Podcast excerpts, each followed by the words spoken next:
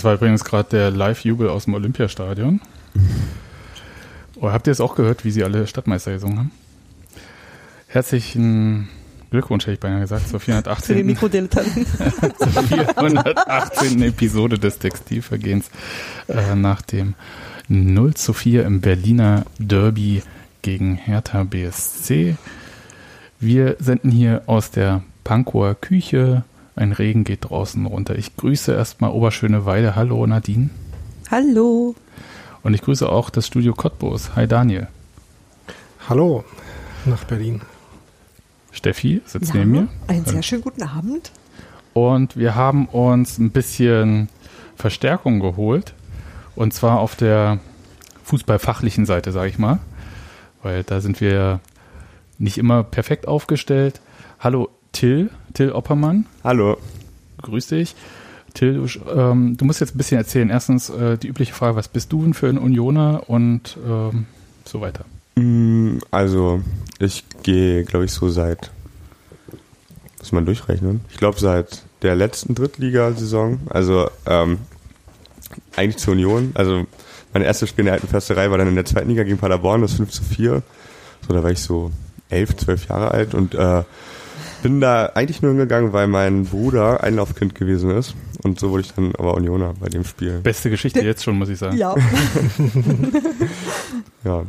Und dann äh, bin ich halt die Jahre darauf, so viel ich konnte. Manchmal mit meinem Vater am Anfang, aber dann auch schnell, relativ schnell alleine mit Kumpels und so immer gegangen.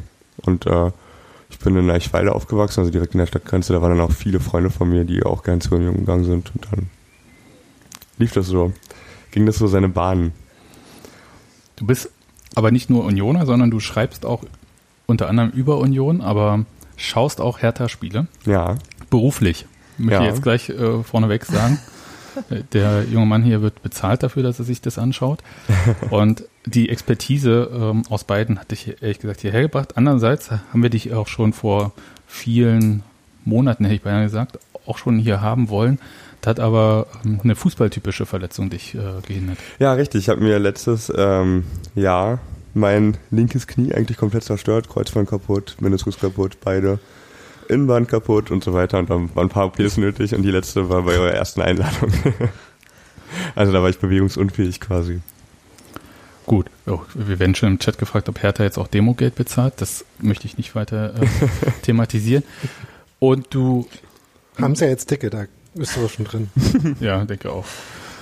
Aber du machst ja noch andere Sachen, also du schaust beruflich, also das heißt für RBB bist mhm. du unterwegs. Ja.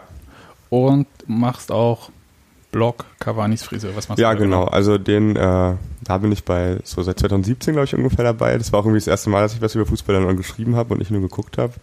Ähm, ja, und wir machen eigentlich so eigentlich ist der Fokus eher so internationaler Fußball und dann irgendwie alles, worauf wir Lust haben. Also wir schreiben dann über, zum Beispiel letztes Jahr haben wir die Copa America vorbereitet, nachbereitet mit Podcasts und Texten dazu, Vorschau für die Teams und dann so Roundups über die Spiele und so. Oder ähm, ja, schreiben wir auch über verschiedene interessante Mannschaften in Europa, so taktisch, aber auch so irgendwelche Geschichten, die uns einfallen. Je nachdem, worauf wir Lust haben, sind glaube ich so zu fünft im Kern quasi und ja, versuchen dann irgendwie jede Woche einen Podcast zu machen, immer donnerstags und ähm, irgendwie ein, zwei Texte zu bringen, je, nach, je nachdem, wie wir Zeit haben, also, weil das ist alles ein Hobby. Das ist ja ein bisschen wie bei uns, bloß wir haben uns äh, auf die Schönheit des Fußballs des ersten FC Union fokussiert. Ist es so ein Eskapismus, dass du da raus möchtest, dass deswegen internationaler Fußball, man sucht sich was Schönes aus? Oder? Och, nee, also das ist eigentlich deshalb, weil ich schon immer eigentlich so ein äh, kompletter Fußballfreak gewesen bin, schon so als kleines Kind, äh, habe ich mir die ganzen Sonderhefte reingezogen, alles auswendig gelernt und so und dann hat mir das immer nicht gereicht, nur um mich für den deutschen Fußball irgendwie zu interessieren. Dann gab es früher bei Eurosport so eine Sendung Eurogoals hieß sie, da war dann mal so 30 Minuten Highlights aus Portugal, Frankreich und Holland und was weiß ich. Und seitdem hat mich das immer schon sehr interessiert. Daniel, Ganz großer Sport. Äh, Daniel, du bist äh, zur dritte litauische Liga, ne? Sonst. Nee, das ist, äh, glaube ich, eher so der Bereich äh, Wettbrötchen. Aber äh, kann da, also Eurogoats fand ich auch immer super. Das stimmt, ich, ich fand es auch gut, aber es kam auch spät, ne? Also 23 Uhr oder sowas? Ja, ich weiß nicht. Also es gab immer tagsüber eine Wiederholung, sonst hätte ich es nicht gucken können mit sechs, sieben Jahren. Ah, okay. Also, also acht, ich weiß gar nicht, wie ich war. Aber da habe ich dann ganz abenteuerliche Lieblingsspieler gehabt, wie Dirk Coit von Feyenoord Rotterdam, als er irgendwie mal die zur Meisterschaft geschossen hat, solche Sachen. Also da habe ich ein bisschen ein Spleen, was die ganze Sache angeht.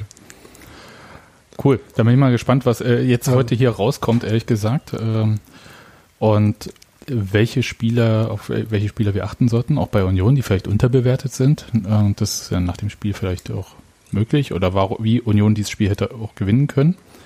Aber wollen wir ein bisschen von vorne anfangen. Wir haben ja alle, auch wenn du beruflich unterwegs warst, äh, durftest du auch nicht ins Stadion. Es war ja relativ, ja. relativ, nee, es war sehr strikt äh, reglementiert, mhm. der Zugang. Und ich möchte kurz sagen, dass wir es diesmal tatsächlich so gemacht haben, dass wir den AFTV-Kommentar über Ton gehört haben und das Spiel über, ich glaube, es war Amazon. Amazon. Hm. Und das war zwar zeitversetzt und wir haben uns jetzt nicht die Mühe gegeben, das so auszupegeln, dass es irgendwie zusammen äh, synchron ist. Muss aber sagen, dass es so durchaus erträglich war. Und dass es äh, nur wenige Minuten oder Sekunden gebraucht hat, bis ich auf 180 war. Aber äh, kurz nochmal, bevor wir da einsteigen, äh, da muss man schon dazu sagen, dass äh, Datsen zu gucken auch sehr erträglich war mit äh, Ralf Gunisch als äh, Expertenkommentator und ich gerade vergessen, wer der Hauptkommentator war. Ich also das konnte man schon oder Benny Zander, ich weiß nicht genau. Benny Zander. Uli Hebel. Uli Hebel. Und Benny yep. Zander war bei Amazon. Ja. Ah, ja so, okay. so rum. Und Alex Schlüter und stand im Stadion für The Zone. Wahnsinn. Genau. Das war schon auch sehr gut. Also äh, nee, aber ja. ich hab, also ich glaube, wir haben das vor allen Dingen deshalb gemacht, weil ich darum gebeten habe, weil ich mir das gerne mal anhören wollte. Also weil ich einfach wissen wollte, wie der ähm, ähm, die Kommentatoren, die, die ja sonst für die Sehbehinderten im Stadion machen, wie die dieses Spiel beschreiben. Und ähm, ich fand das ziemlich gut. Ich wusste halt bei den anderen nicht so genau, wer da macht und wollte aber den beiden gerne mal zuhören. So. Ja. Und, ich wollte nur äh, nicht, dass es so klingt, als ob nee, das mit dem erträglichen nee, Unterschied zu. Hm? Das war, ich glaube, wir sind deshalb letzten Endes bei Amazon geblieben, weil du gesagt hast, dass, da war die Bildqualität besser oder irgendwas. Ja. Also das hat halt wirklich, also das war jetzt hier, würfeln sie sich fröhlich was zusammen, weil ist dann irgendwann auch egal. Ich hätte auch meinen Datsun-Account sonst reaktivieren müssen. um es mal kurz zu sagen, das Geld habe ich mir tatsächlich gespart, sorry, Ralf Gunesch. Aber ähm, Amazon, ja, wen es interessiert, über Apple TV, besseres Bild als Datsun über Apple TV. Aber das ist jetzt vielleicht wirklich äh, Nischen-Content.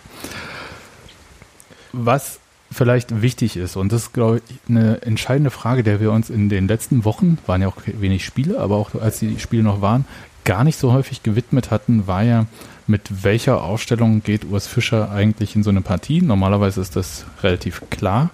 Und diesmal war es einerseits äh, durch äußere Umstände. Christopher Lenz hatte es im Training umgeknickt äh, vorher. Und äh, durch einen anderen Umstand, müsst ihr mir gleich noch erklären. Kevin Schlotterberg war gesperrt. Ja, der war gesperrt, ja. aber äh, Nevin Subotic ähm, saß auf der Tribüne oder auf der Ersatzbank, die auf der Tribüne war. Und dafür spielte Michael Parensen in der ähm, Dreierkette. Und da würde ich gern, ehrlich gesagt, ein bisschen zuerst drüber reden, weil das ja eine Entscheidung ist, die schon vor dem Spiel getroffen wurde. Ja.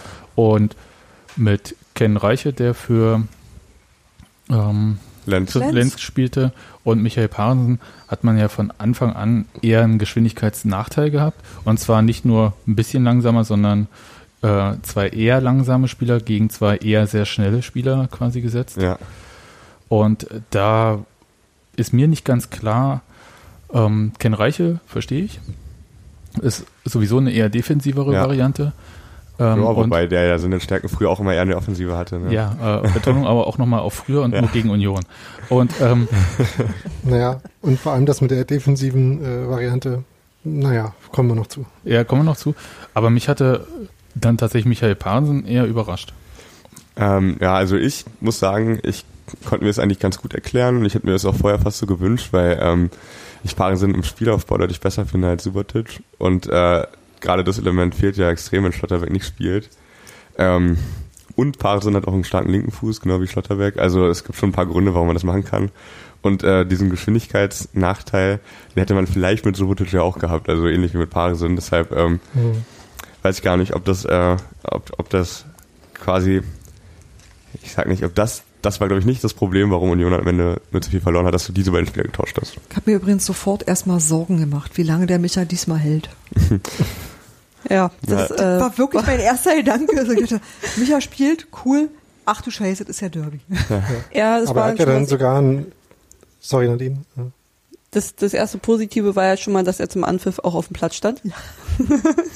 das war ja schon mal viel wert. Da hat man schon mal gesagt, gut, und jetzt noch vier Minuten durchhalten, dann hast du schon mal mehr als die letzten Spiele. ja, und dann hat er auch noch einen äh, Ellenbogen von Ibisevic äh, ja. ausgehalten und äh, ist da aber nicht wieder kaputt gegangen oder so. Ja, das hat er sich nicht nehmen lassen diesmal. Wird er froh sein drüber, bestimmt. Bei naja. dabei gewesen zu sein. Naja. Aber Bei dem Ergebnis glaube ich nicht. Das war der. Ne? Ja, aber mal, nochmal zu der Aufstellung. Gab es andere Punkte, die euch überrascht haben, nicht überrascht haben? Nö. Ähm, dass Anderson halt wieder zurück ist, nachdem er ja äh, beim letzten Mal eher aus Fitness, Angeschlagenheits, Trainingsrückstand Gründen nicht sofort gespielt hat. Äh, das war ja nicht so überraschend. Ähm, auch, dass äh, im Mittelfeld wieder Andrich und äh, Prömel zusammengespielt haben, fand ich äh, wenig überraschend. Also ich glaube, dass wenn da alle fit sind, äh, die vielleicht doch ein Tick vor Gentner sind, die beiden. Ja, und vor allem auch jetzt anderes Tempo auch mitbringen als ein Gentner. Vielleicht hat es auch eine Rolle gespielt, dass gerade für das Spiel dann, äh, ja, wenn man hinter, quasi wenn man schon mit Reiche anfangen muss, dass man eher einen fitteren, schnelleren Prömel hat als einen Gentner im Mittelfeld. Genau, und äh, gerade Andrich musste ja auch viel machen, da kommen wir, äh, reden wir glaube ich auch gleich noch ein bisschen mehr drüber. Äh, von daher fand ich den Rest eigentlich relativ äh, verständlich. Und ähm, was den Parensen-Subotic-Wechsel angeht, da war ich, bin mir noch nicht ganz sicher, ich habe jetzt äh, nicht komplett verfolgt, ob da noch irgendwas drüber bekannt geworden ist im Nachhinein. Äh, aber in der Halbzeit hat ja Oliver Runert gesagt, dass man die linke Seite insgesamt äh, sehr kurzfristig hätte umbauen müssen. Nachdem Lenz ja schon länger angeschlagen war, äh, haben sie wahrscheinlich auf den auch noch gewartet und geschaut, wie sich das bei ihm entwickelt. Aber ähm, kann mir auch vorstellen, dass das auch noch eine relativ kurzfristige Fitnessgeschichte vielleicht auch bei Subotic war. Auch wenn äh, es da halt auch genug Ansatzpunkte in den letzten Spielen schon gab, äh, zu versuchen, vielleicht nochmal eine andere Lösung zu finden. Äh, also ich meine, so sowas wie der, der Elfmeter gegen Bayern, das war ja schon was, was man als Fehler ansehen kann, würde ich sagen. Und äh, wahrscheinlich wären insgesamt dann gerade eher äh, Friedrich Hübner und Schlotterbeck die ersten drei Innenverteidiger. Aber ohne Schlotterbeck ist dann halt äh, Micha die Option gewesen. Ja, ich hatte auch, also das war dieses Halbzeit-Interview von Olli Runet. Da, das hat mich ja eher dazu gebracht, dass ich gedacht hatte, dass äh, Subotic irgendwie angeschlagen ist oder so. Andererseits saß er trotzdem auf der Bank, was jetzt nicht zwangsläufig ein Widerspruch sein muss, mhm. aber es ist danach in der Berichterstattung bei mir nicht untergekommen. Deswegen hätte mich jetzt interessiert, ob ihr was gelesen habt, aber da nee, ich habe auch nichts weiter gelesen. Gut. Bei Hertha, das war, glaube ich, alles wie erwartet, oder? Nee, also vorher gab es ein bisschen so die Mutmaßung, ob da Rieder wieder spielt oder nicht, weil dadurch konnte äh, Labadia ja umstellen. Die hatten in Hoffenheim ja noch einen äh, bisschen anders gespielt, mit einem 4-4-2 eigentlich, mit Kunja und Ibišević als Doppelspitze und Lücke Bacchio im rechten Mittelfeld.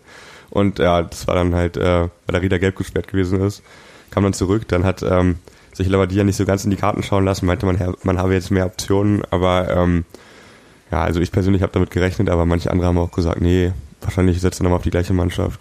Das war so ein bisschen der Schlüssel, auch in meinen Augen der Schlüssel am Ende zum Sieg von Hertha. Darida reinzunehmen? Ja, weil er halt äh, das Team ganz anders ausbalanciert hat. Zum Beispiel Lücke Vacchio äh, von Defensivaufgaben, die er nicht gut kann, befreit und ihm dafür aber die Möglichkeit gegeben, halt schnell anzulaufen, wie als der Paare zum Beispiel aber den Ball abgenommen hat und äh, ja, das war noch bei ein paar anderen Spielern, die extrem davon profitiert haben, dass mit Darida halt ein sehr laufstarker und äh, ja, agiler Mann, der immer überall zu finden ist auf dem ganzen Platz, ähm, wieder dabei ist. Genau, äh, gerade auch Grujic und, äh, und Schelberet konnten halt so ihre Rollen nochmal anders interpretieren. Ja, genau. Und das war, glaub, das war, glaube ich, dann, äh, da können wir ja vielleicht mal so ein bisschen äh, einsteigen, wie das Spiel dann gelaufen ist. Ich glaube, das war auch ein relativ entscheidender Faktor, denn äh, was ja sehr offensichtlich war, waren ja eben diese Geschwindigkeitsnachteile, die halt äh, Reichel und Hansen gegen äh, vor allem Luke Bacchio hatten. Aber die muss man ja auch noch irgendwie ausspielen erstmal. Und da hat halt Hertha was ganz interessant gemacht, äh, dass sie halt auf ganz äh, auf ein paar verschiedene Weisen versucht haben, Union weit auseinanderzuziehen. Und dazu gehörten halt einerseits die Läufe von Luke Bacchio in, und Kunja in die Tiefe. Und dazu gehört aber auch, dass äh, Schelbred und, äh, und Grujic oft äh, so Richtung Außenlinie, also in den Raum von den eigentlichen Außenverteidigern äh, ausgewichen sind. Die haben dann ein bisschen hochgeschoben, haben dann auch noch die Seiten von Union, die ja prinzipiell auch nur einfach besetzt sind mit den Flügelverteidigern, noch unter Druck gesetzt. Und da war halt der Rieder dann derjenige, der quasi so pendeln musste, um für beide Seiten dann eventuell Anspielstationen zu schaffen. Das hat er halt sehr gut gemacht, äh, sich da im Zwischenraum anzubieten. Und äh, im Prinzip haben dann so äh, die drei, also Schelbrett, äh, Grujic und Darida, auch ihre Überzahl gegen Pröbel und Andrich halt sehr effektiv ausgespielt ins, oder zumindest äh, immer wieder mal geltend gemacht. Vielleicht hätten sie sogar noch äh, effektiver ausspielen können und noch öfter äh, damit wirklich zu Chancen kommen können. Das war ja, ist ja dann gar nicht so, so oft passiert und man hat halt schon immer mal wieder gesehen, dass das quasi latent gefährlich ist. Aber es war doch trotzdem erstaunlich, also es ging die gefährlichen Aktionen von Hertha in der ersten Halbzeit, aber eigentlich dann auch so, ging ja vor allem trotzdem immer über die gleiche Seite.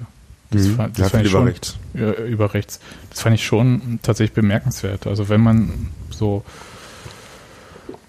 also die, wie soll ich sagen, erstens bietet sich ja auch eine linke Seite an, die mhm. zu spielen und äh, die gesamte Spielanlage von Hertha war ja auch nicht äh, permanent nur auf rechts ausgelegt, äh, aber man hat so irgendwie permanent rechts bespielt und mein Gefühl war halt, weil man sich selbst sicher war, dass man dort am ehesten Fehler erzwingen kann. Ja, also ich denke, äh, auf jeden Fall wird Hertha das ein bisschen als Schwäche ausgemacht haben. Deswegen ja auch vor allem der Spielaufbau über die Rechtsverteidigerposition, was äh, Daniel gerade ansprach mit ähm, Grujic und Skjabrat, die dann ausgewichen sind. Äh, alles in Ordnung? alles gut. Also sorry, äh, die dann dahin ausgewichen sind. Und ähm, dafür gibt es aber, glaube ich, auch noch einen anderen Grund, weil vor allem Lücke Bacchio auf der rechten Seite die ganze Zeit war und Kunja ähm, seine Linke ein bisschen anders interpretieren durfte, hatte mehr Freiheiten, ist auch mal ein bisschen in die Mitte. Teilweise haben die auch kurz die Seiten getauscht, aber jetzt generell ein bisschen mehr so gependelt. Und ähm, Lücke Bacchio hat ja schon relativ klar die, das Ziel gehabt, irgendwie rechte Linie runterzugehen und vielleicht hat man deswegen äh, viel über rechts gespielt. Aber wenn ich mir euch so anhöre, ja, dann war Union ja nicht so schlecht, sondern äh, Hertha einfach wahnsinnig gut.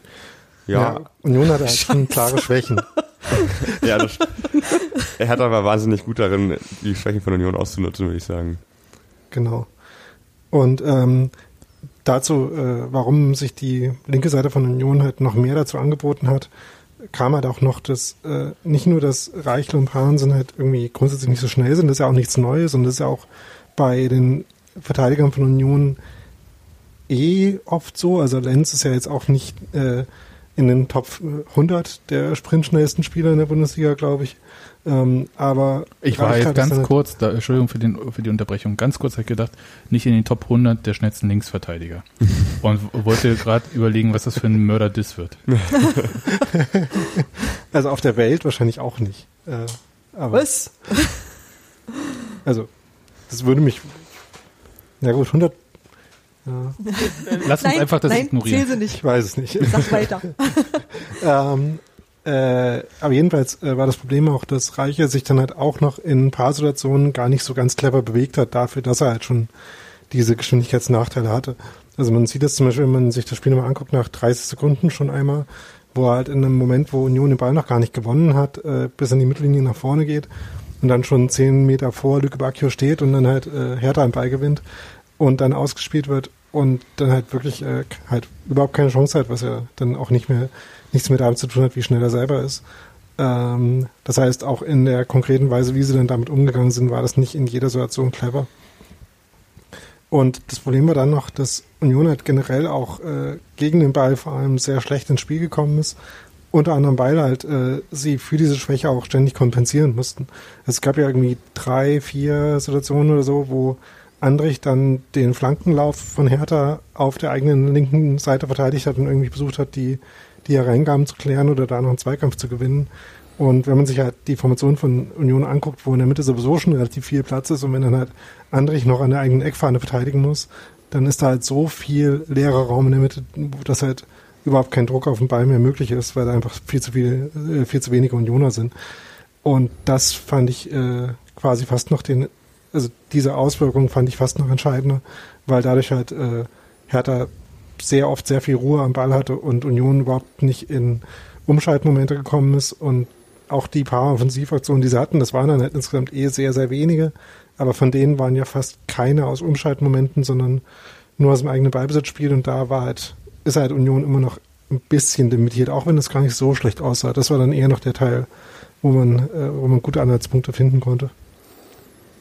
Und trotzdem, dass ihr so schonungslos die Schwächen von Union darstellt und die dazu passenden Stärken von Hertha, ging es ja mit einem 0-0 in die Pause. Bis dahin hatte ich auch noch Hoffnung. Was, mhm. was, was ist denn gut gelaufen eigentlich aus Union-Sicht im mhm. Spiel bis dahin? Also gut, man kann jetzt ja erstmal sagen, warum ging es mit einem 0 in die Pause, weil Hertha halt auch ein paar richtig dicke Chancen nicht verwandelt hat. Also Lucky Wacchio, als er da geschickt wurde, ähm, auch Kunja mit der Hacke, wenn er den vielleicht ein bisschen anders kriegt oder auf dem linken Fuß oder wie auch immer. Also im Strafraum musste Gikiewicz ja schon zweimal eingreifen. In relativ eingreifen. ja. in relativ brenzlichen Situationen. Ähm, äh, an brenzigen Körperstellen. ja. Und, äh, und, und was Union aber ganz gut gemacht hat, ist, äh, finde ich, erstmal hat, hat in, zumindest in der ersten Halbzeit hat Union eigentlich die Ruhe bewahrt. Das hat mir eigentlich ganz gut gefallen. Man hat sich davon nicht komplett aus dem Konzept bringen lassen. Man hat trotzdem weiter versucht, auch wenn fast gar nicht funktioniert hat, die langen Welle nach vorne anzubringen, die man irgendwie nicht schwer nicht festmachen konnte. Und hat sich dann ja auch gegen, ganz gegen Ende der ersten Hälfte so ein bisschen ähm, kurz mal vorne festgespielt, hatte dann auch diesen Freischuss von Andrich. Also man ist irgendwie ja, dem äh, Plan irgendwie so ein bisschen treu geblieben und es wirkte so, als äh, sei man sich schon relativ sicher mit dem, was man tut. Ich meine, warum auch nicht? Hat ja auch äh, schon oft genug funktioniert dieses Jahr. Und äh, das hat mir eigentlich in der ersten Hälfte ganz gut gefallen. Ja, Gikiewicz loben finde ich auch gut. Also es ist ja nicht nur, dass äh, Lücke Bacchio den Ball nicht äh, versenkt hat, sondern da stand halt auch ein Keeper im Weg mit allen Teilen, die er hat. Und ich fand das von Kunja schon ein bisschen frechter, so per Hacke irgendwie was zu versuchen. Na, also ich weiß nicht, der Ball kommt ja so ein bisschen in seinen Rücken und ähm, auch nicht so perfekt genau, also war vielleicht das mit der Hacke gar nicht so schlecht. Ich weiß nicht. Dann nimm den nicht in Schutz. Ich fand den wahnsinnig unsympathisch im Spiel. Ja, ich weiß, ich mag so Fußballer, die so ein bisschen äh, cocky, sagt der Engländer. Arroganz. So ein bisschen, äh, weiß ich nicht, so ein bisschen, ja, den Gegner mal ein bisschen triezen und so ein bisschen provozieren. Ja, dafür haben wir ja Robert Andrich eigentlich. Der auf der Gegenseite sehr unbeliebt ist, habe ich jetzt mehrmals schon lesen müssen. Ja, ja ich weiß gar nicht warum. Nee, ich auch nicht. Bei Andrich ähm. und Prömel kann man sich aber auch mal vorstellen, dass die abends losziehen, um einfach ein paar Leute aufzumischen. Ich stelle mir jetzt vor, irgendwie. Also gut, jetzt mit der Frisur, die Prömel jetzt gerade nicht mehr. Da wird er halt eher so ein bisschen betätschelt, aber. Nee, Prömel ist der Nette, der in irgendeine Bar, also jetzt natürlich vor 22 Uhr, reingeht und äh, die Leute rauslockt und draußen wartet Andrich. mit Diekewitsch. Ja. Aber also ähm. da, die Sachen haben mir auch gut gefallen. Das äh, ist ja immer so mein Punkt, wenn ich sage, im Spiel passiert nicht viel, dann ist es eigentlich erstmal ein ganz gutes Zeichen, dass Union gut im Spiel ist. Aber ich, ich wollte noch ganz kurz was von der Kun, äh, zu der Kunja-Chance sagen. Ja. Und zwar, äh, dass ich solche Spieler gar nicht so sympathisch finde, aber dass mich diese eine Situation, wo er das mit der Hacke oder dem hinter der äh, Hacke-Schuss-Ding, äh, das hat mich dran erinnert, wie ich einmal in einem äh, so Natürlich. Freizeitfußballspiel ein Tor mhm. kassiert habe. Ah. Nicht gemacht habe, nee. und äh, das war einer der Momente, wo äh, wo ich am meisten davon überrascht war, was jetzt gerade bei einem Fußballspiel, an dem ich beteiligt war, passiert ist, wo jemand so ein Tor geschossen hat gegen mich. Und von daher konnte ich verstehen, dass er damit vielleicht auch dachte, die, die beste Chance zu haben, damit ein Tor zu machen. War das ein Hallenturnier? Dann war ich das vielleicht. nee, aber das kannst du gerne auch nochmal erzählen. nee, war eine Ecke. Ja. Und der kam halt auch genauso, wie der da auf Kunja kam, und aber ich habe mal reingemacht. Ja, Kunja, siehst du, so wird es gemacht. Naja, bei Klinike spielen, da lernst du was. Ja, Kunja hat wahrscheinlich einfach die falsche Haarfarbe. Ja. ja. ja. Okay. Also Kunja nach seiner Hertha-Karriere dann auch bei Altklinike, um dann nochmal so ein bisschen das Handwerk zu lernen. Tusche freut sich schon. Aber es war, also das wollte ich schon sagen, da hat auch einiges funktioniert. Mein Problem bei Union, das habt ihr ja auch angesprochen, ist ja im Moment auch so, dass dieses äh, Spiel nach vorne ähm, nicht so gut funktioniert, der Plan, den man eigentlich hat, was auch ein bisschen daran liegt, dass die zweiten Bälle nicht mehr so gut festgemacht ja, werden. Ja, das war ein großes Problem in dem Spiel. Und das hat Hertha, muss ich wirklich, äh, ich, es fällt mir schwer, das zu loben, aber das haben sie auch richtig gut gemacht, ähm, dass sie diese Zweikämpfe, mit denen Union sich ja in so ein Spiel reinholt, so konsequent selber auch geführt haben. Ja, Grujic hat auch irgendwie 18 oder 19 Zweikämpfe gewonnen, also der war der zweite neben Kunja, den ich gerne nochmal separat getroffen hätte. Ich, ich meine, der spielt nicht immer gut, um nicht zu sagen, meistens nicht gut. Ja, das war sein erstes gutes Spiel dieses Jahr für Hertha. Ja, ja, toll. Danke. also vor allem auch das, was er gegen Union jetzt gezeigt hat, hat er wirklich immer vermissen lassen. Der war total lethargisch, ist nie richtig in die Duelle gekommen und das so weiter. Das habe ich ja erhofft, ne? Mhm. Aber ja, das mit die, also ich hätte schon noch mal ein bisschen Alexander Nuri Fußball gerne gesehen. ja, ich auch. Ja, das ist ja so, dass sich Hertha um diese Zeit des Jahres entschließt, doch mal mit dem Trainer zu versuchen. Wisst ihr, wer kommt denn auf sowas? Naja, klar, äh, man muss eine Pandemie auch nutzen. Ja, ja, ist ja auch alle, die, die haben echt viele richtig gemacht, kannst du auch wirklich nicht anders sagen. War auch wirklich, war auch einfach kein Zustand vorher, ich kann das alles nachvollziehen, ja. ja. Aber das hat mir gerade jetzt nicht so gut gepasst, das wäre wirklich besser gewesen für uns, diese Derby wäre einfach zu seiner Zeit gewesen. Ja, glaube ich auch. Richtig, wenn die Pandemie zwei, drei Wochen später ausgebrochen wäre oder ja. so, wie sie jetzt quasi, wie es dann zum Lockdown kam, dann wäre, glaube ich, das Bayern-Spiel und auch das äh, Hertha-Spiel für ihn noch ein bisschen anders gelaufen. Glaube ich auch. Und Hertha hätte da nicht... Bayern-Spiel weiß ich nicht, aber bei dem Hertha-Spiel bin ich mir doch ziemlich sicher. Ich glaube auch, dass der äh, Wechsel dann erst kam, als klar war, dass äh, Lars das ganze Geld irgendwie überwiesen hat. man kann es schon schlechter treffen als äh, so ein Investoreinstieg zu Beginn einer Pandemie. Ja.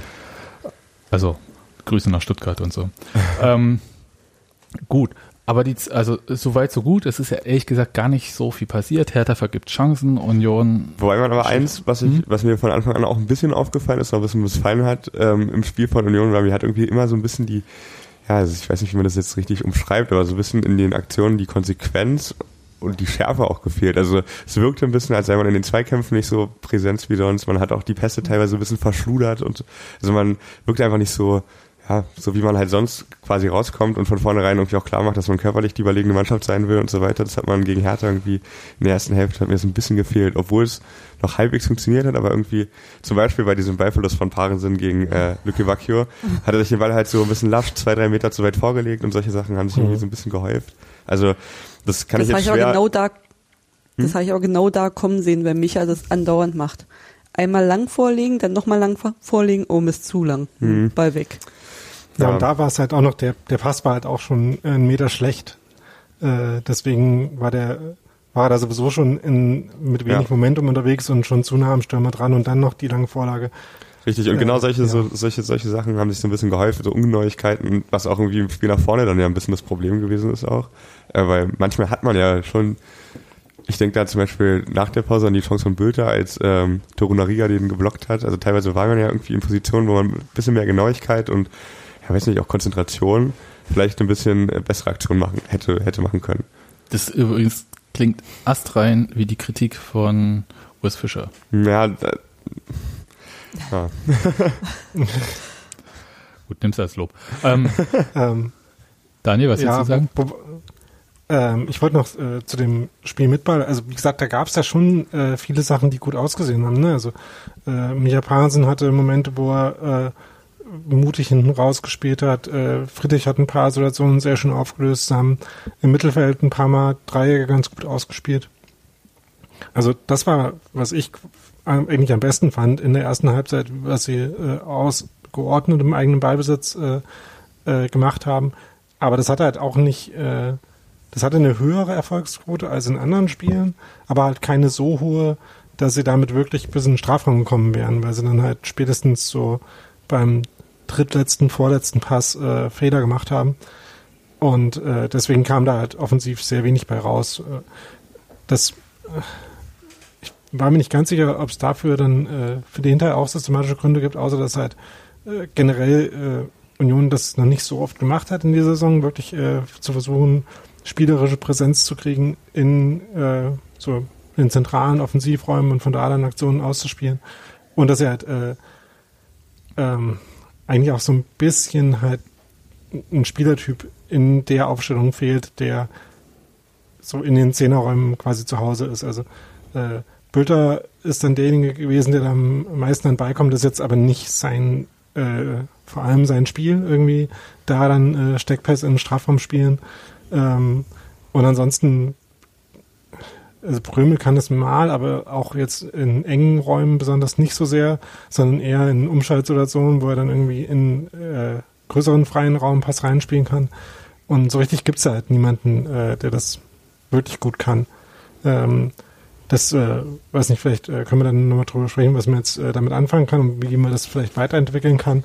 Aber das fand ich dann schon, da hat man halt gesehen, wo Union offensiv seine Grenzen hat und wenn dann halt noch die Standards nicht so richtig funktionieren und wenn Flanken nicht gut ankommen und man halt kein Umschaltspiel hat, dann fehlen eigentlich schon so mindestens mal drei Viertel oder eher 80, 90 Prozent von den Wegen, auf denen Union normalerweise zu Torchancen kommt. Und dann kommt halt sowas bei raus, wo Union das Spiel auch dreimal gemacht hätte und wahrscheinlich immer noch kein Tor geschossen hätte. Das ist ja so der eine Punkt, mit dem kein Tor schießen. Zum Verlieren gehört ja immer noch auch Tore kassieren dann dazu. Das hat, hatten wir in der zweiten Halbzeit dann ja gesehen, wobei ich so ein bisschen gedacht hatte, dass Union eher so diese, diese mutmachenden letzten Minuten aus der ersten Halbzeit für sich so entdeckt hat und halt plötzlich auch nach vorne spielt. Vielleicht hat auch Urs Fischer gesagt, spielt konsequenter aus. Und das war aber dann, wie wir leider feststellen mussten, nur von sehr, sehr kurzer Dauer. Und ich weiß nicht, dieses erste Gegentor, ich habe es nicht live sehen können, weil ich musste da mal ganz kurz äh, woanders hin, kam rein und es hieß dann plötzlich hier Tor Hertha. Und ich so, äh, was? Und dann war das halt so ein, es fällt mir wirklich schwer. Es war eine wirklich sehr gute Flanke. Es war ein sehr gutes Kopfballduell. Es war toll eingeleitet. Also, ja, mir fällt einfach nichts dazu ein, wo ich sagen kann, oh, verdammt oder ja. so. Ja, ich habe auch nicht so ganz verstanden, warum äh, es nach dem Spiel von Unionsseite oft hieß, dass bei beiden Toren, bei den ersten beiden Toren so viele individuelle Fehler gemacht worden seien, denn ich fand eigentlich, hat Hertha das einfach sehr gut gemacht beim ersten und natürlich kannst du immer ein bisschen besser verteidigen, aber das lag schon auch daran, dass Sachen, die Hertha machen wollte, gut funktioniert haben. Zum Beispiel der allererste Pass, der kam ja von Toruna Riga aus der Innenverteidigung und hat direkt quasi die Linie so gebrochen, ein paar Unioner überspielt, das Mittelfeld rausgenommen und das Pressing irgendwie verhindert und dann hatte Darida natürlich einigen Platz, was er auch sehr gut gemacht hat und links dann ähm, Plattenhardt freizuspielen für die Flanke. Also da hat Hertha einfach was umgesetzt, was sie auch häufiger probiert haben. Also von Toruna Riga gab es mehrere so Pässe durch die Linie, durch die Mittelfeldspieler, um äh, quasi den Raum da zu überbrücken und zu verhindern, dass man ähm, Union ins Pressing kommen lässt. Plattenhardt hat übrigens auch schon sehr viele Spielzeiten kein so gutes Spiel wie dieses gemacht. ja, das ist ungefähr seit der WM 2018. Ja. ja.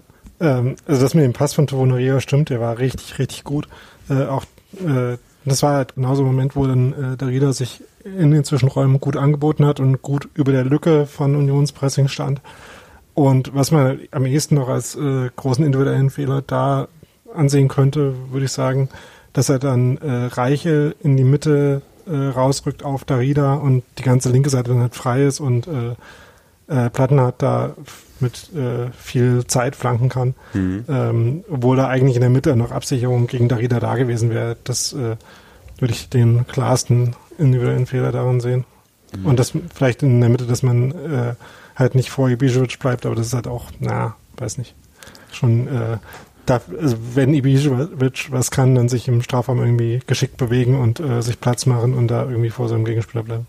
Ich denke auch. Also das hat er da gut gemacht, dass äh, Micha da nicht hinterherkam, würde ich sagen, okay, das war nee. jetzt nicht, das war bloß die Konsequenz am Ende. Außerdem, mein Trainer hat früher auch immer gesagt, wenn die Flanke schon äh, passiert ist, ist es eh zu spät. Also hm. ähm, du musst ja eigentlich versuchen, das zu verhindern, dass er bei überhaupt Strafraum kommt. Also das letzte Duell, da sieht natürlich immer dann ein bisschen blöd aus als Innenverteidiger, aber schuld bist du nicht, wenn du es jetzt nicht gewinnst. Dein Trainer, bei welchem Team war das? es war Schmückwitz-Eichwalde.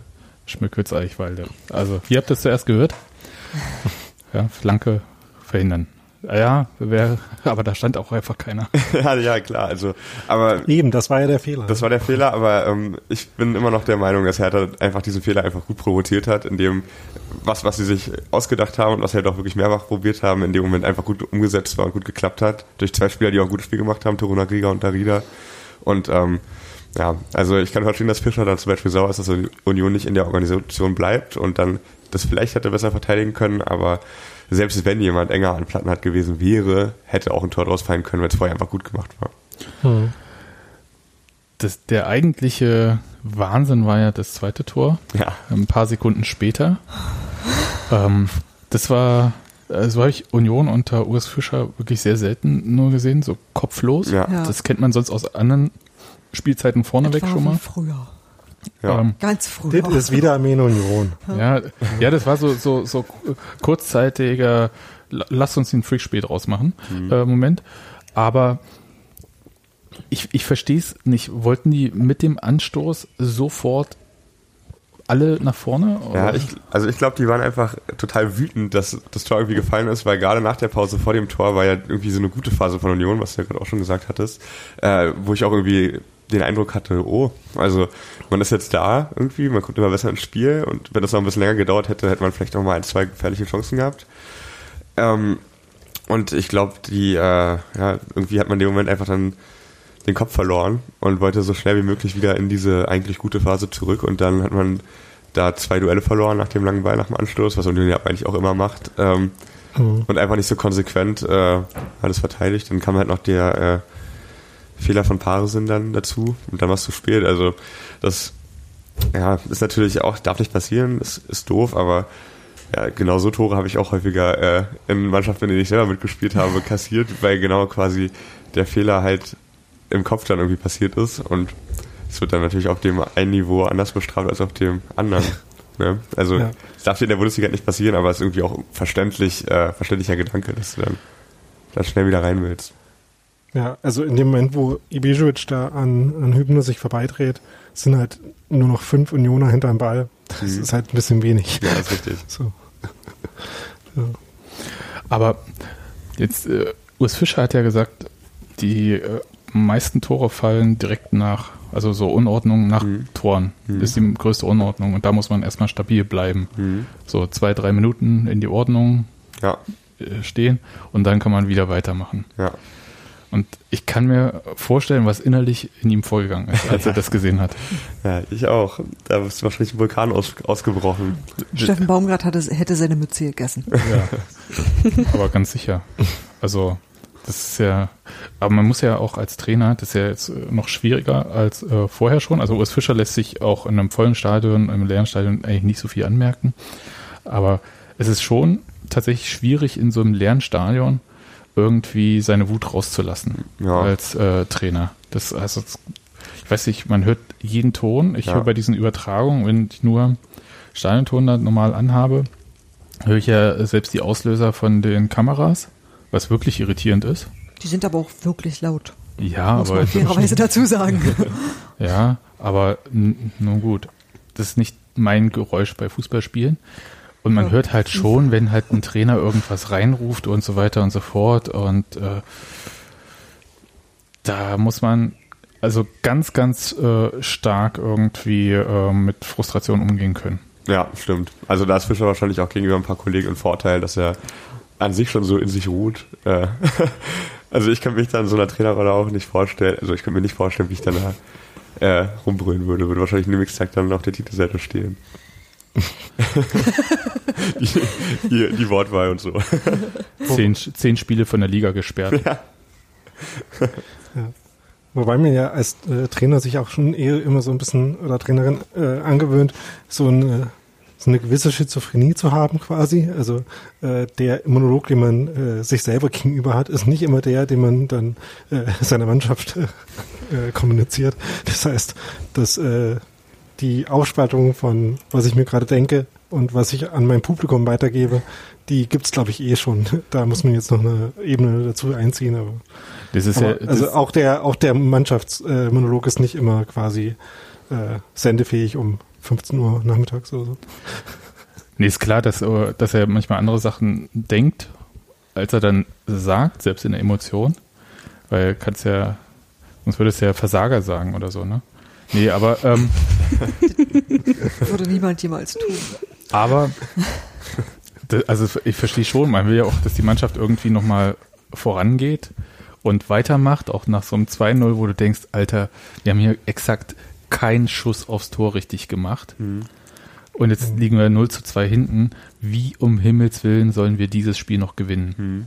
Ja, also das war für mich sowieso so eine Frage, die ich mir da gestellt hatte. Ja, ich glaube, die haben sich die Spieler aber auch sofort gestellt nach dem, oh. äh, nach dem Tor. Also das haben wir nach dem ersten schon, ja. ja. Die haben ja dann auch von Genickbruch gesprochen später nach dem Doppelschlag und äh, ich glaube, also da war eigentlich jedem klar, der es gesehen hat und der auf dem Platz stand, dass die Sache durch ist. Rafa Gikiewicz hat äh, die Wasserflasche in einen Zug ausgetrunken. Das war auch so eine Art Frustbewältigung. Das ist wie wenn man so richtig wütend ist, äh, so diese Wuttierchen, wo man reinspricht oder sowas, oder so Zettel äh, aufschreibt, dann in so ein Tierchen oder so Baumhöhlen, wo man reinspricht, um seine äh, Wünsche oder. Schmeißt drin, kommt die Hornisse raus. Zack, hast du den Salat. Ja. Aber das äh, kann ich mir da vorstellen, dass das vielleicht so ein Bewältigungsmechanismus auch von Rafa Gikiewicz war in dem Moment, weil ich ja, also was ich, der ich glaube, ich wäre ausgerastet. Ich wollte gerade sagen, was der gedacht hat, das will ich gar nicht wissen, weil er eigentlich im Prinzip durch seine Parade in der ersten Hälfte ja, der Einzige gewesen ist, der, äh, der Union ja bis dahin überhaupt noch so im Spiel gehalten hat. Also wenn er nicht so ein äh, mehrmals so gut ausgesehen hätte, hätte es ja vielleicht schon früher anders gestanden. Ja? Also hätte sich die Wut wahrscheinlich nochmal gehäuft, dass es ihm dann auch noch so schwer gemacht wurde von seinen Kollegen. Ja, in der Fall, ich glaube, wir haben alle gedacht, wow, mit der ersten Halbzeit stellt er sich nochmal richtig gut ins Schaufenster. Ja. Zweite Halbzeit vier Gegentore kassiert, konnte er nicht viel für, aber ja. äh, trotzdem äh, schade. Und während wir noch so, glaube ich, alle überlegt haben, na, wie reagiert denn Union jetzt auf dieses 0 zu 2 und wie geht's denn so weiter, äh, ging es ja bei Hertha mit diesem Dreifachschlag äh, äh, ja. weiter mit dem äh, dritten Tor. Ich kann mich jetzt schon nicht mehr erinnern, welches das jetzt. Das war das von Kunja. Oh, hm. Dein Freund. Aber das war so, das war so ein Ding, das, das habe ich auch nicht verstanden. Äh, also dieser verunglückte Fallrückzieher von Hertha. Aber da, da waren so viele Unioner. Ja, acht, acht Stück, glaube ich, im Strafraum. Dieses Tor hatte ich erfolgreich verdrängt, ey. Und Aber auch schon dieser, dieser Versuch von dem Fallrückzieher. Ich sag mal, da standen ja auch schon wieder ein paar Unioner rum und Luke Bacchio gerade auch in der ersten Halbzeit, wie oft der sein Bein auf Kopfhöhe hatte, dachte ich mir auch, kann man dann auch irgendwann mal abpfeifen wegen gefährlichem Spiel. So, dann reißt er da irgendwie den Fallrückzieher, wo ich mir dachte, naja gut, äh, beim nächsten Mal triffst du irgendjemanden, zwar nicht den Ball, aber einen Spieler, aber pff. hm. hm. Ja, das stimmt, aber die Unioner haben ja so viel Sicherheitsabstand gehalten, dass da hohes Bein zu pfeifen. Äh. Ach stimmt, man muss ja 1,50 Abstand halten. Hm. schon unfair gegenüber Hertha gewesen wäre in meinen Augen, weil ich meine, der hat ja schon auch eine Menge Platz gehabt bei dem Versuch des Fallrückziehers. Ja, okay, dann war da die Kamera vielleicht ein bisschen, die, die Einstellung ein bisschen doof zum Gucken sozusagen. Aber wie gesagt, in der ersten Halbzeit hat er auch richtig oft mit dem hohen Bein gespielt. Also, naja, gut. Ja, äh, äh Nadine, ich glaube, den Schiedsrichter, den können wir heute nicht so viel anlasten. Gegen Harm Osmas, da ja. fangen wir einfach gar nicht erst an, sonst reden wir morgen noch.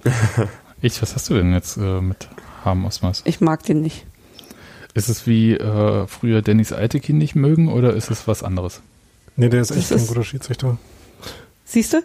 Ja, Hertha, Hertha war auch nicht glücklich mit der Ansetzung. Die hatte nämlich auch dieses Pokalspiel von denen gepfiffen, als Dorona Riga beleidigt wurde, rassistisch von der Tribüne. Und ähm, dann ja auf ihn zugegangen ist und er dann aber nichts gemacht hat.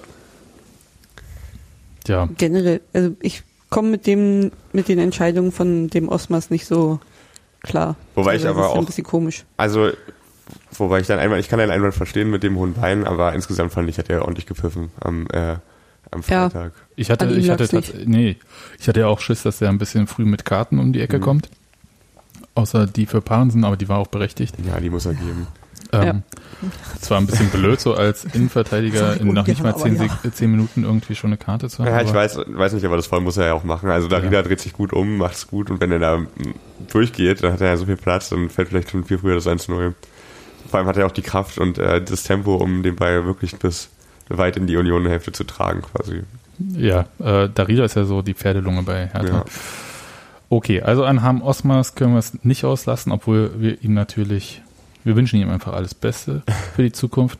Ich hätte mich ein bisschen gefreut, wenn Manuel Gräfe gepfiffen hätte. Als Berliner hätte er es ja machen dürfen. Ja.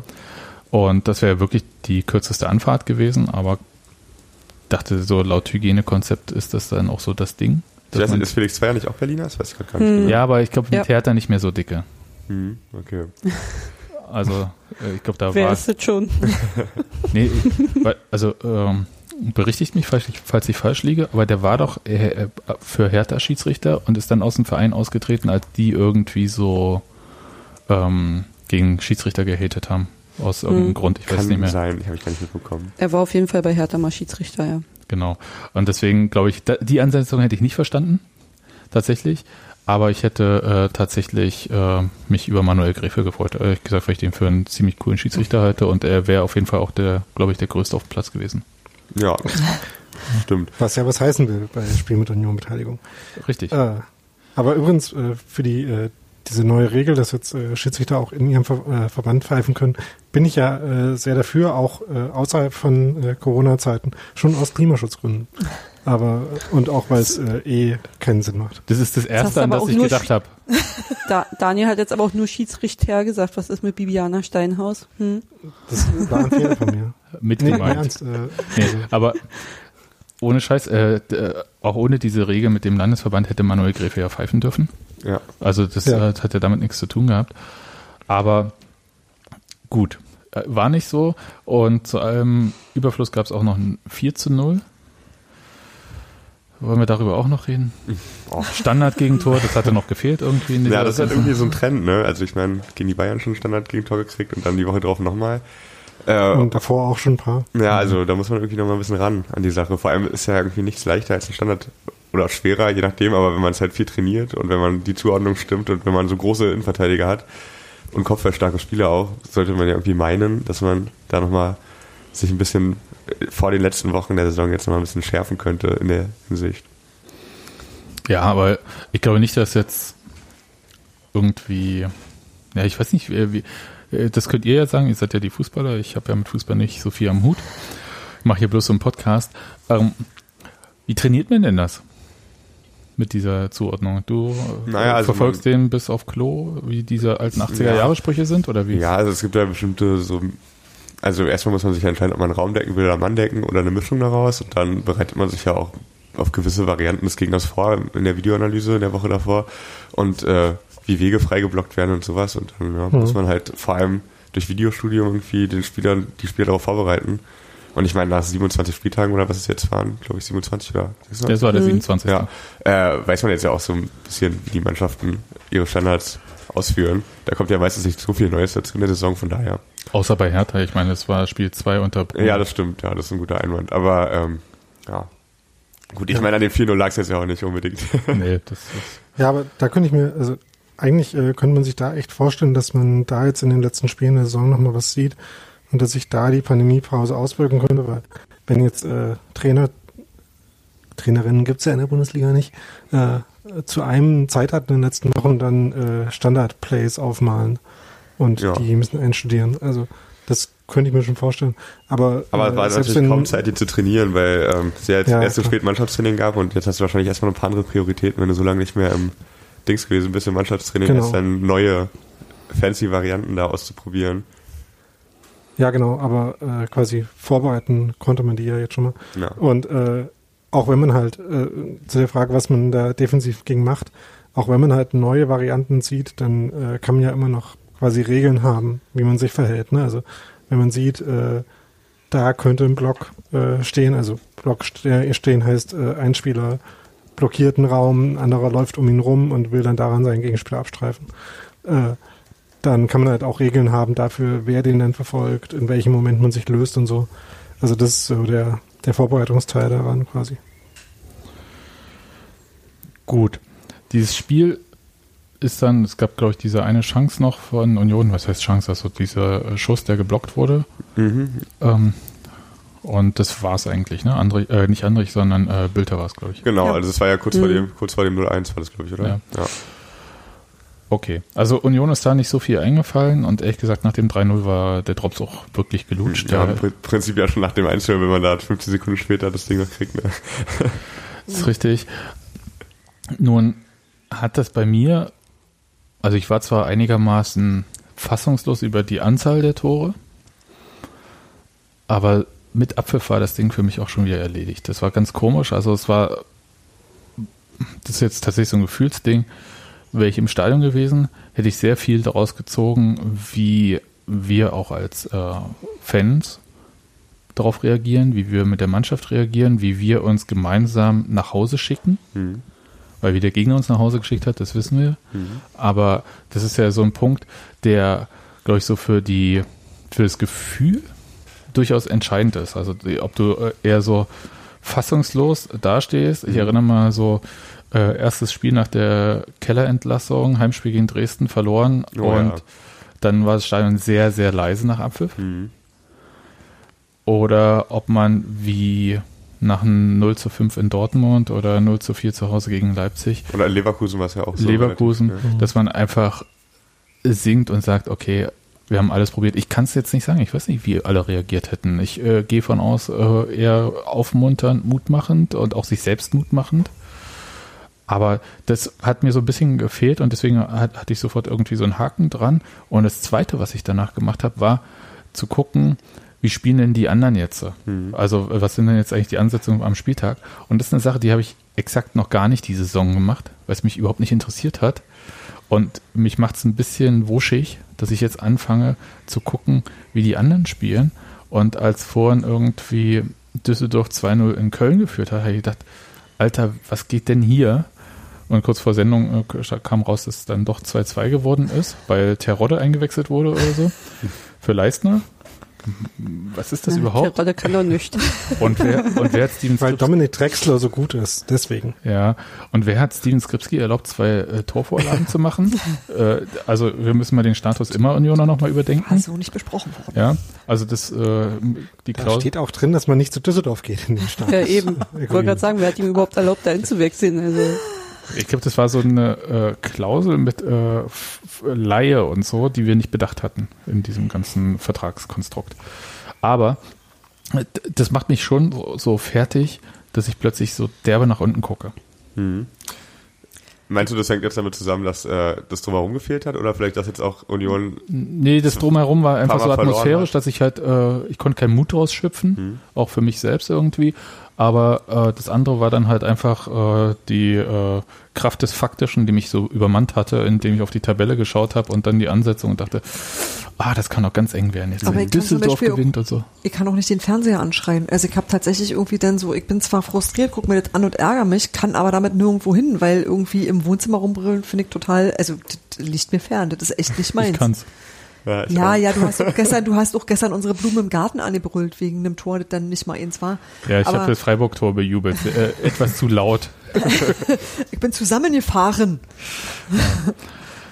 Aber geht euch das auch so, dass ihr plötzlich die Spiele der anderen äh, Teams so de, äh, viel krasser verfolgt und die Auswirkungen auf die Tabelle jetzt schon am 27. Spieltag? Also ich müsste lügen, wenn ich sagen würde, dass ich das bis jetzt noch nicht gemacht habe. Äh, aber ich bin auch, also irgendwie äh, bis heute Nachmittag war ich trotz allem noch relativ entspannt, was die Tabelle angeht, ähm, weil es dafür auch rational noch etliche Gründe gibt. Ähm, aber als ich dann äh, heute Nachmittag so, äh, als Düsseldorf vor allem noch 2-0 geführt hat, auf die Tabelle geguckt habe, bin ich dann schon ein bisschen nervöser geworden. Andererseits, man muss halt auch schon noch sagen, dass da noch äh, sehr viele Möglichkeiten sind, das noch relativ klar äh, äh über die Bühne zu kriegen. Also äh, wir haben ja vor der Saison schon uns darauf vorbereitet, dass die, die erste Saisonhälfte schwierig wird äh, mit den Ansetzungen, die es da gibt. Und das ist halt halt mal so. Ähm, da heißt aber ja auch, dass der Schlusssprint potenziell äh, schon noch äh, Möglichkeiten gibt, sich da wieder zu distanzieren, was natürlich jetzt unter den ganzen beschissenen Corona-Bedingungen unangenehmer ist, als es vielleicht äh, normalerweise gewesen wäre. Ne, ich habe so ein bisschen, ähm, kann ich relativ klar sagen, so ähm, Schiss ist vielleicht zu viel gesagt, aber die Befürchtung, dass so das Kopfkino bei der Mannschaft anfängt, dieses, oh, jetzt müssen wir gewinnen, sonst haben wir richtig Druck. Oh, jetzt, jetzt haben wir jetzt schon wieder verloren. Hm, oh, oh, jetzt aber das nächste so. Na, ich weiß nicht, so eine Phase hatten wir irgendwie kurz vor Weihnachten auch, oder? Ja. Also ich meine, das ist jetzt nicht das erste Mal und im Grunde genommen haben wir das auch schon bewältigt und nochmal bewältigt und äh, ich ich weiß schon, am Ende raus wird es immer ein bisschen schwieriger, weil es ja auch das Ende ist. Also da steigt der Druck, das ist mir schon klar. Aber Union hat es halt einfach auch schon zweimal hingekriegt und von daher denke ich mir, äh, also ich glaube, immer geht noch. Das ist auch Urs Fischer ein großer Trumpf mit seiner Ruhe. Ja. Also ich würde jetzt ähm, intern nicht so ruhig gewesen sein nach dem Spiel. Aber grundsätzlich ist er, glaube ich, sehr entspannt. Und die Spieler haben ja auch alle gesagt, wir wussten von vornherein, dass wir gegen den Abstieg spielen. Also, ähm, dass sowas mal passieren kann. Und ich glaube, das kriegen die schon eingefangen. Das ist jetzt auch das dritte Spiel in der Saison, was wirklich so richtig in die Hose ging, wenn man jetzt das erste mit Leipzig noch nimmt und auswärts in Dortmund. Und ähm, mhm. ja, das ist ja gar nicht so viel eigentlich von so vielen Spielen, die man jetzt schon hatte. Von daher denke ich, dass die Mannschaft sich da, ähm, ja, wie sage ich es, einfach wieder ein bisschen zusammennimmt mit der Zeit und dann man da jetzt nicht so in Panik gerät, generell. Über Frustrationstoleranz haben wir auch mit Michael Hansen ja schon gesprochen. Und das ist, glaube ich, äh, generell nicht nur für Union-Fans, sondern auch für Union-Spieler äh, schon eine wichtige Qualität, so, äh, dass man halt äh, das abhakt und äh, äh, halt so ein paar Floskeln einfach für sich ernst nimmt und halt äh, in nächsten, nächsten Spiel halt irgendwie mit derselben Intensität reinkommt, wie Union halt irgendwie in der Bundesliga immer spielen muss. Und das ist ja auch was, was, äh, was Fischer immer wieder sagt und wo ich ihnen eigentlich auch zutraue, dass sie das jetzt im Training wieder hinkriegen, dass sie sich da jetzt nicht von, äh, von so einem Spiel runterziehen lassen. Also da habe ich relativ viel Hoffnung. Geht's dir auch so, Nadine? Ja.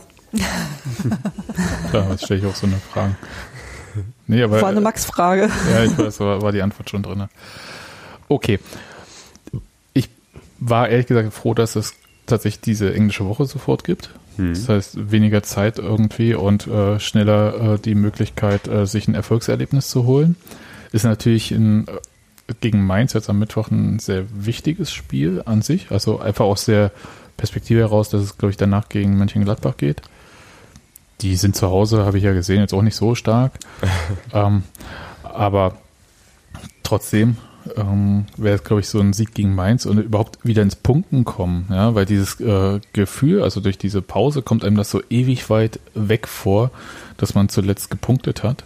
Ja, stimmt, aber ich glaube umgekehrt äh, fallen auch die zwei Niederlagen vorher jetzt gegen Leverkusen und Mainz nicht mehr, so, oder nee, Mainz, wer war das vorher noch?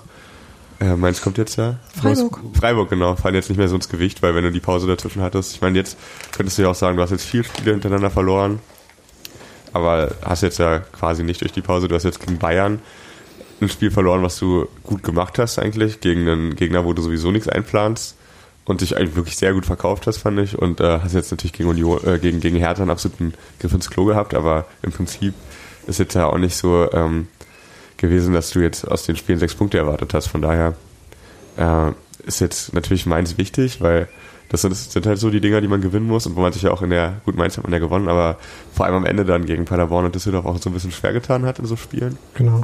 Ähm, generell auch letztes, die letzten Jahre ja immer schon irgendwie gegen die Konkurrenten. Vor allem, wenn ich an vorletztes Jahr denke, immer gegen die direkten Konkurrenten immer irgendwie schlecht ausgesehen. Ähm, also wird es schon wichtig sein, jetzt auch so für die, für das Gefühl, dass du auch wirklich gar nicht diesen Druck erst bekommst, weil so eine Mannschaft, die hinter dir steht, nochmal so näher ranrutscht. Aber ja, also bis jetzt kann ich mir eigentlich nicht vorstellen, dass man sich irgendwie irgendwie ein Problem damit hätte, dass man jetzt so lange nicht mehr gewonnen hat, wenn man vielleicht jetzt auch nicht unbedingt damit gerechnet hat, die ersten beiden Spiele beide zu gewinnen. Ja, ähm, man könnte ja nur mal hoffen, dass vielleicht so einen ähnlichen Moment wie bei dem Hamburg-Spiel letztes Jahr, als man ja auch aus einer schlechten Phase kam und das dann gewonnen hat, äh, vielleicht sich nochmal aufbaut irgendwann. Ähm, und ich weiß nicht, also ich hatte schon mal äh, damit gerechnet, dass jetzt irgendwie so diese äh, vier Niederlagen zitiert werden. Aber da muss man ja auch irgendwie den äh, das Spiel gegen Leverkusen nochmal einzeln betrachten, was ja auch eigentlich ein sehr gutes Spiel war, was man sich dann kaputt gemacht hat. Nadine ähm, füttert die Katze. Das, ja, ja. Die Pottkatze ist da.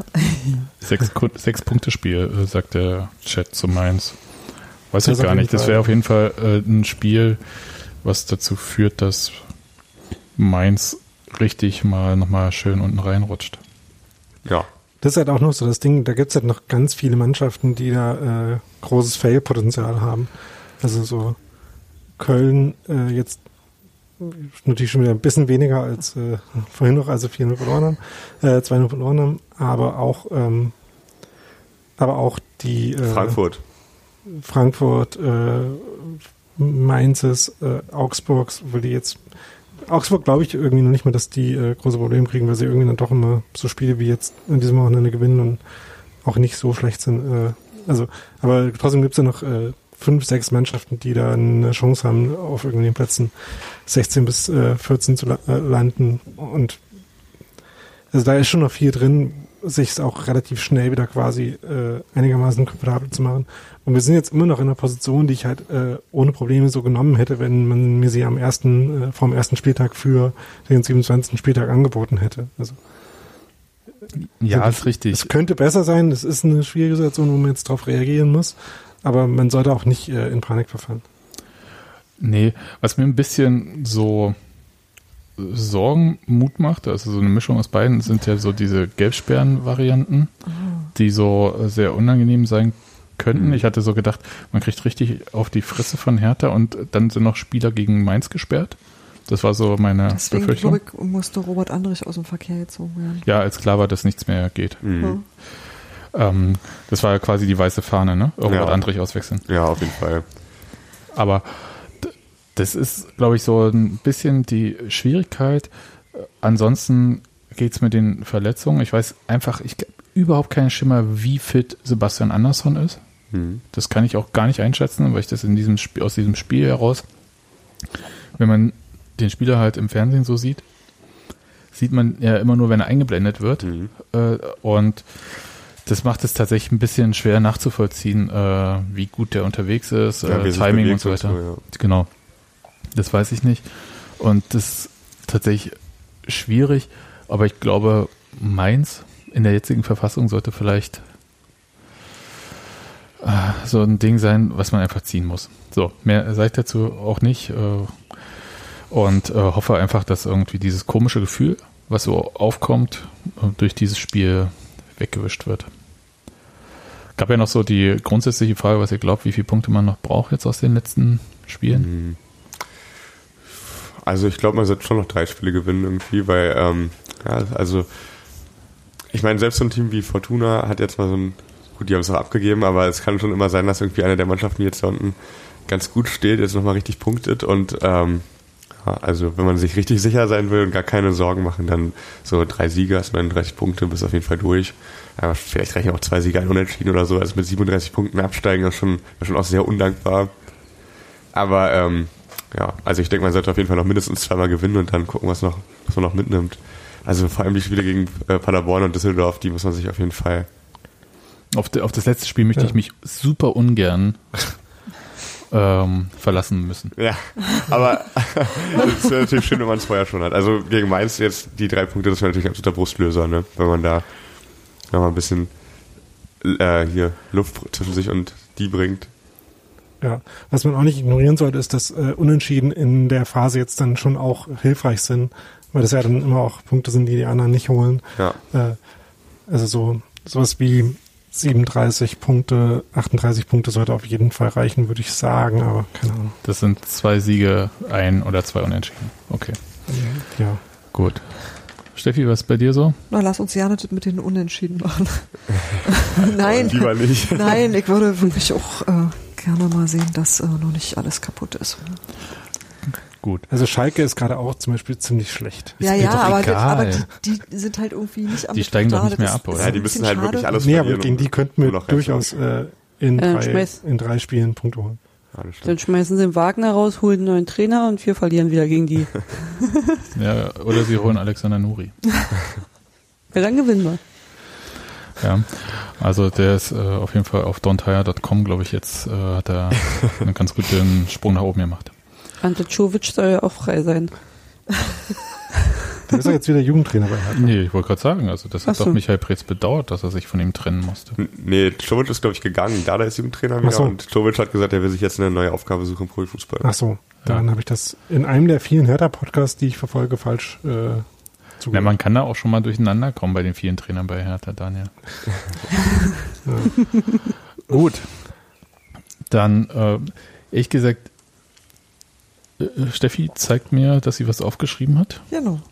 Ich habe noch eine Frage an euch. Vielleicht ja, mach mal los. Ja, ähm, los in der Hinrunde fand ich es ja, am Ende irgendwie hatte ich den Eindruck, dass die Kraft so ein bisschen gefehlt hat dann Richtung Weihnachten und dann, ja. äh, dann vor allem das Spiel gegen Hoffenheim ist mir dann in Erinnerung, aber auch äh, Paderborn und Düsseldorf, da war man jeweils besser eigentlich, aber hat nicht gewonnen, vor allem weil irgendwie dann in den Entscheidungsmomenten die Kraft, ja, die Konzentration so ein bisschen dann nicht mehr da war. Ähm, was jetzt natürlich auch eine Situation ist mit so vielen Spielen in so kurzer Zeit. Ähm, was meint ihr? Wird das vielleicht nochmal gefährlich für Union? Dass halt dieses intensive Spiel über die engen, bei den engen Plan jetzt äh, so durchzuziehen oder seht ihr die Gefahr ja nicht, weil jetzt so viel Pause war, dass man sich auch ein bisschen auskurieren konnte? Ich fand die Pause aus meiner Sicht total schlecht für Union, mhm. weil ich das Gefühl habe, dass die Mannschaft eher rausgekommen ist mhm. aus äh, dieser äh, aus diesem Moment der Konzentration auf diesen Wettbewerb. Ich kann das ganz schwer, also es ist jetzt einfach nur so, wie ich früher Sport gemacht habe. Mhm. Man konzentriert sich auf irgendwas und wenn dann so eine riesig lange Pause dazwischen ist, dann hat man wahnsinnig Zeit, drüber nachzudenken, wie, was wäre wenn und so weiter und so fort. Plus ich habe irgendwie noch im Hinterkopf dieses, was Urs Fischer, als sie dann halt wieder trainiert haben, gesagt hatte, dass die Werte so sich verschlechtert hätten, mhm. weil die Spieler gar nicht, äh, also die haben zwar ihr tägliches Pensum gemacht, hatten aber diese Grundbewegung, die man so als Mensch eigentlich hat in dieser Phase der Selbstisolation, ja nicht, weil man sich ja nur zu Hause bewegt. Und ich habe das bei mir selber gemerkt, mit, äh, meine Uhr hat mir dann auch gesagt, dass ich mich nur zwei, drei Kilometer äh, pro Tag bewegt habe, mhm. statt äh, die üblichen sieben bis neun. Rollen Sie sich mal von der Couch, damit wir sehen können, ob Sie noch leben. ja, nee, aber tatsächlich, und das, äh, das muss so ein Punkt gewesen sein. Und dazu glaube ich, dass dieses Kleingruppentraining, mhm. das ist ja aus meiner Sicht sehr fußballuntypisch. Ja, auf jeden Fall. Und die Bewegungen, die man dort macht, sind auch nicht besonders fußballtypisch. Und die waren halt auch in dem Einzeltraining nicht sehr fußballtypisch.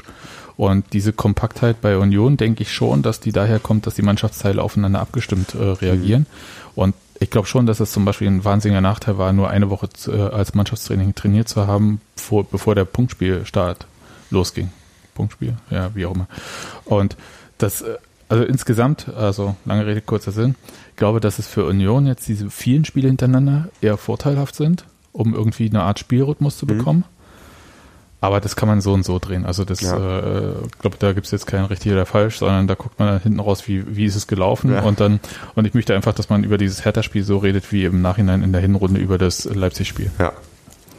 So jinkelt ja. mir eigentlich auch relativ schnell danach, dass ich da einen Haken dran gemacht habe. Aber gut, das lag halt wirklich daran, Wäre ich im Stadion gewesen, hätte ich mich aufgeregt und hätte ich mich wahrscheinlich auch noch Tage danach geärgert oder irgendwas gemacht, aber das ging halt nicht. Und deswegen ist es halt wirklich so ein Ding, wo du denkst so, äh, ich hoffe, dass tatsächlich das eintritt, was du sagst, dass es äh, dazu führt, dass man in einen Rhythmus kommt und irgendwie ähm, sich wieder dran gewöhnt, wie alle zusammenpasst und das möglichst schnell passiert und dass möglichst schnell daraus wieder normales Unionsspiel wird. Ja, mich hat das Bayern-Spiel ja viel mehr aufgeregt als das gegen Hertha, muss ich sagen.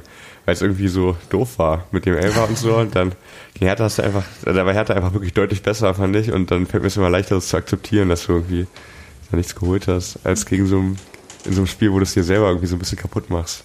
Ja, ja, ich glaube aber gegen Bayern habe ich einfach auch generell nichts erwartet. Ja, gut. So, wisst ihr, da bin ich immer froh, wenn ich nicht, wenn Union da nicht ganz doof aussieht, ist alles, dann ist in meiner Welt alles in Ordnung, weil ich einfach sage, das ist nicht der Maßstab, an mhm. dem ich Union messe. So. Ja. Und das ist natürlich auch, in, also für einen Sportler ist das natürlich keine Herangehensweise, ja, ja. aber bin ich gar nicht, ich bin ja nur das Publikum. Ja. Ja, ich sehe das dann wahrscheinlich immer so ein bisschen aus, also ich versuche mich dann immer selber so in die Situation reinzubringen und wenn ich so ein Spiel 0-4 verliere oder so, habe ich danach natürlich auch schlechte Laune, aber ich denke mir so, ja gut, ging jetzt nicht, war schlecht, aber wenn ich so ein Spiel verliere, weil ich irgendwie alles, obwohl ich alles gut mache und dann ähm, kommt halt, passiert jetzt sowas, dann wäre ich schon so, oh nein, jetzt hat man sich selber kaputt gemacht, so, ne? Ich hätte mit so einem 2-0 oder so gegen Hertha hätte ich irgendwie besser mit leben können. Also das 4-0, das hat mich schon richtig angepisst irgendwie. Mhm. Und ich war da auch echt äh, am Samstag noch ziemlich angefressen. Und dann habe ich auch noch Henry getroffen von Darmwahl. Und der kommt natürlich runter mit einem Hertha-Shirt an und ah, also weiß nicht, mich, mich nervt das total. Ich weiß nicht, ob es irgendwie generell daran liegt halt, dass wir 4-0 verloren haben oder dass es dann halt äh, auch noch gegen Hertha war. Aber da hatte ich schon so bis gestern Nachmittag, gestern Abend schon noch schlechte Laune. Ja, kann ich überhaupt. Nee, ich, ich, ich, ich habe mich aus äh, sozialen Netzwerken äh, ferngehalten am Freitagabend dann.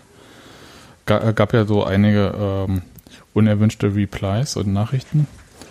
Und ähm, ja, aber fand ich jetzt, nee, äh, tatsächlich war mir, das war einfach so viel zu deutlich und dass ich äh, Nee, war gar nicht so ein Frust, ehrlich gesagt. Das hatte ich äh, tatsächlich deswegen so abgehakt, weil es, es war halt nicht mit dieser ganzen Aufregung. Erinnert euch an dieses Hinspiel äh, mhm. in der alten Fürsterei. Es war ja Stunden vorher schon, ja. Dieses, Tage. wo geht, ja, ich bitte dich. und dann hier, wir treffen uns alle am Boxy, also die äh, Hertha-Fans mhm. und so. Warum am Boxy? Keine Ahnung. Aber hey, ähm, und so weiter und so fort. Und dann äh, dieser Fanmarsch und dann dieses ganze drumherum. Über dieses teilweise wirklich schlecht anzusehende Spiel hat ja gar keiner mehr geredet am Ende. Und dass Union da jetzt auch nicht so super viele Chancen hatte in dem Spiel, aber Hertha auch nicht, das äh, spielt ja keine Rolle, weil war ja am Ende ein 1-0. Hm. Und deswegen, das, da war so viel aufgebaut, das hat ja Tage später ja auch noch alle beschäftigt irgendwie. Dieses, ja, äh, hat äh, Giki da jetzt die Leute äh, weggeschubst? Mhm. Wollten die vielleicht bloß kurz was? Keine Ahnung. Äh, hätten die Ordner auch hinkriegen können? Giki ist ein Held. Oh, Giki, der soll mal hier nicht so einen Dicken machen und so weiter. Es waren ja 10.000 Geschichten, ja, äh, die irgendwie unterwegs waren. Und jetzt hatte ich so das Gefühl, und so ist ja auch unsere ganze Sendung heute. Wir reden sehr, sehr. Wir reden äh, über Fußball, krass, Mann. ich hätte beinahe gesagt, äh, fachlich, ja, ähm, über dieses Spiel. Wir analysieren das. Oh, wir regen uns natürlich auf über dieses Ergebnis, aber das ist ja so Welten davon entfernt, wie es wäre, wenn irgendwie das ein normales Derby in dem Sinne gewesen wäre, weil dann hätte es ganz viele ganz andere Geschichten gegeben. Ich, weil vor, da war die Polizei da rund ums Olympiastadion und äh, wenn ich dieses eine Foto da richtig gesehen habe, dann haben die auch in ihren Einsatzwagen gesessen und einfach das Spiel geguckt. Ja. Weil war ja nicht los. ja. Und das fand ich irgendwie, am Ende fand ich es auch ganz äh, sympathisch so, also so aus diesen Sachen und muss auch sagen, dass ich so, ich, ich habe nicht meinen Frieden mit den Geisterspielen gemacht, um Gottes Willen, aber man gewöhnt sich schon sehr schnell an sehr viel. Das ist ganz komisch. Nee, ich weiß nicht, ich ähm, gucke das so, wie ich sonst auch EM oder WM oder so eine Sachen gucke, weil ja, natürlich interessiert mich daran auch der Sport, aber ich habe halt ähm, weniger persönlichen Anteil. Also das ist halt, das ist auch okay. Also ich, ich mag halt auch Fußball, das darf man bei alledem auch immer nicht vergessen, so, mhm. weißt du. Aber ähm, ich, ich weiß halt, dass das so was ist, wo ich mich leicht davon trennen kann. Also das ist viel leichter, als wenn ich da gestanden habe und ähm, mitgefiebert habe, weil du da ja auch Erwartungen hast und weil dich ganz anders überrollt so als Spiel. Und das macht's halt jetzt nicht. Jetzt gucke ich es mir ziemlich nüchtern an und also im Sinne von, ich, ich, ich betrachte das Elend, ich trage nicht zu ihm bei, ich, ich hm. gucke halt einfach und ähm, dann geht es aus, wie es ausgeht. Und das heißt nicht, dass es mir egal ist oder dass mir Union egal ist, aber ich merke halt doch, dass das, ähm, dass das eine Auswirkung hat, auf wie ich mich dazu verhalte und auch wie schnell ich wieder runterkomme. Hm. Ja, kann ich verstehen. Ja, mir ging das, mir ging das ähnlich. Äh, ich hatte dann irgendwie heute Morgen nochmal so einen Moment, wo ich äh, äh, nochmal in den emotionaleren, äh, in die emotionale Reaktion auf das Spiel reingekommen bin. Aber bei dem Spiel, äh, das ist schon auch so eine, äh, ich meine, man versucht ja, wenn ein Spiel so scheiße läuft, äh, wenn man nicht unbedingt muss, irgendwie das schon so ein bisschen zu vermeiden, auch gedanklich emotional. Und das habe ich dann halt irgendwie auch bewusst gemacht. Also ich hätte mich da auch noch mehr reinsteigern können, glaube ich. Äh, aber äh, damit, dass mein äh, die, die Umstände nicht aufgezwungen haben, habe ich das halt versucht zu vermeiden. Ne? Ähm, das ging halt nicht so, wenn man, äh, wenn man im Stadion stehen würde und sich da irgendwie zu verhalten müsste. Das äh, fand ich so den, den Unterschied. Ich glaube, was noch so ein Punkt ist, der vielleicht ein bisschen, Nadine ist gerade raus. Ähm, äh, äh, ich, so. Ähm, was noch so eine äh, Schwierigkeit ist, oder nicht Schwierigkeit ist vielleicht falsch gesagt, aber was so ein Punkt ist, der sehr selten betrachtet wird, ist, dass ein Sieg für Hertha ist eigentlich normal und ein Sieg für mhm. Union gegen Hertha ist immer noch ungewöhnlich. Hm, ja, also ich will, ich will das jetzt nicht kleinreden, dieses 0 zu 4 und jetzt, so weiter ich und so fort. Jetzt, ich finde jetzt sportlich gesehen, also wenn man sich jetzt auch die Saison betrachtet und in der muss man es ja irgendwie sehen, weil mhm. es ist ja im Endeffekt ein sportlicher Wettbewerb und an dem musst du dann ja auch irgendwie die ganze Sache messen. Äh, das konkrete Spiel und äh, da finde ich jetzt einen Sieg von Union gar nicht so überraschend, vor allem ähm, natürlich durch die Trainerwechsel hat er jetzt viele Sachen viel besser gemacht und hat es hat auch sehr, sehr großen Impact so gehabt auf das Spiel von Hertha. Also es sieht einfach komplett anders aus als vorher. Es ist eine ganz andere Mannschaft, wie sie auftritt und in welchen Zonen sie presst zum Beispiel und solche Sachen. aber ähm, das finde ich jetzt irgendwie gar nicht so. Das, äh, natürlich ist Hertha insgesamt noch der größere Club oder so, aber sportlich gesehen dieses Jahr ja überhaupt nicht eigentlich. Also Union hat viel mehr gut gemacht als Hertha dieses Jahr bis jetzt. Ich habe hinterher tatsächlich nach diesem Spiel, das wäre so meine Spielbeschreibung auch gewesen, Hertha hat gespielt wie ein Erstligist und Union hat gespielt wie ein Zweitligist. Ja. So. Ja. Ja, hm, ja, weiß nicht. Also gibt auch genug Erstligisten, die mal scheiße spielen. Ja. Ja. Ich, wollt, ich habe es nur gesagt, weil ich mein, finde, da muss man sich jetzt irgendwie auch nicht kleiner machen, als man ist, weil im Prinzip spielt man ja eine sehr gute Runde in der Bundesliga und äh, auch mit, mit vielleicht jetzt auch einem Mitteln, die jetzt andere Vereine nicht wählen würden, aber halt auch mit anderen Spielern und so weiter und mit dem, was man macht, fährt man ja ganz gut, hat gute Gegner geschlagen, Gladbach, Dortmund. Muss man auch erstmal schaffen. Und ähm, hat ja, wenn man sich das jetzt so anguckt, auch vor allem gegen kleinere Gegner noch Punkte liegen lassen. Also eigentlich ist es ja. Aber es tut ja viel mehr weh. ja, ist richtig, aber eigentlich ist man ja dann im Wettbewerb so drin, dass man schon äh, sehr, sehr selbstbewusst zu dem Spiel hätte fahren können. Okay, das ist richtig. Ja, ja Daniel? Nee, ich wollte nur äh, fragen, ob wir vielleicht nochmal drüber reden wollen, wie wir äh, quasi nochmal auf der sportlichen Ebene, wie wir jetzt äh, quasi glauben, dass wir weitermachen könnten, ob wir die ganzen Probleme, die wir vorhin beschrieben haben, äh, wir vielleicht auch Lösungen sehen. Unter anderem, weil das der Chat gerade auch nochmal diskutiert hatte. Ja, was wolltest du sagen? Ähm, also okay, klar, auf jeden Fall. Äh, Lösungen finde ich gut. Lenz spielen lassen, äh, also fit machen, dann spielen lassen, dann äh, Schlotti spielen lassen. Das äh, könnte schon mal helfen. Vielleicht auch, ja. ähm, wie man zum Beispiel gegen Bremen gespielt hat, in Bremen, als Mali äh, ein paar Spiele gespielt hat. Das sah dann auch gegen Ende der, ähm, also kurz vor der Corona-Pause dann ganz gut aus. Dann hat auch das Ballbesitzspiel besser funktioniert, auch das, äh, mhm. das, ähm, ja, auch das Umschaltspiel, weil du halt einen kreativen, genau den Zehnerraum, wo einfach, äh, also gegen Hertha auch extrem jemand gefehlt hat, was Daniel ja vorhin auch schon beschrieben hatte, hatte man dann ja einen guten Fußballer, der äh, einige Sachen konnte, die seine Kollegen so vielleicht nicht können. Am Dribbling, im Passspiel und so weiter auch mal eine Idee hatte. Ja, vielleicht kommt man da jetzt irgendwie wieder hin. Ich meine, jetzt war er wieder im Kader, hat jetzt natürlich weiß lange raus. Weiß man jetzt nicht, wie er körperlich drauf ist, aber. Da hat der Trainer gesagt, dass er erstaunlich gute Werte gut, hat. Ja, dann kann man es ja vielleicht gegen Mainz, könnte ich mir vorstellen, dass man das mit ihm wieder mal probiert.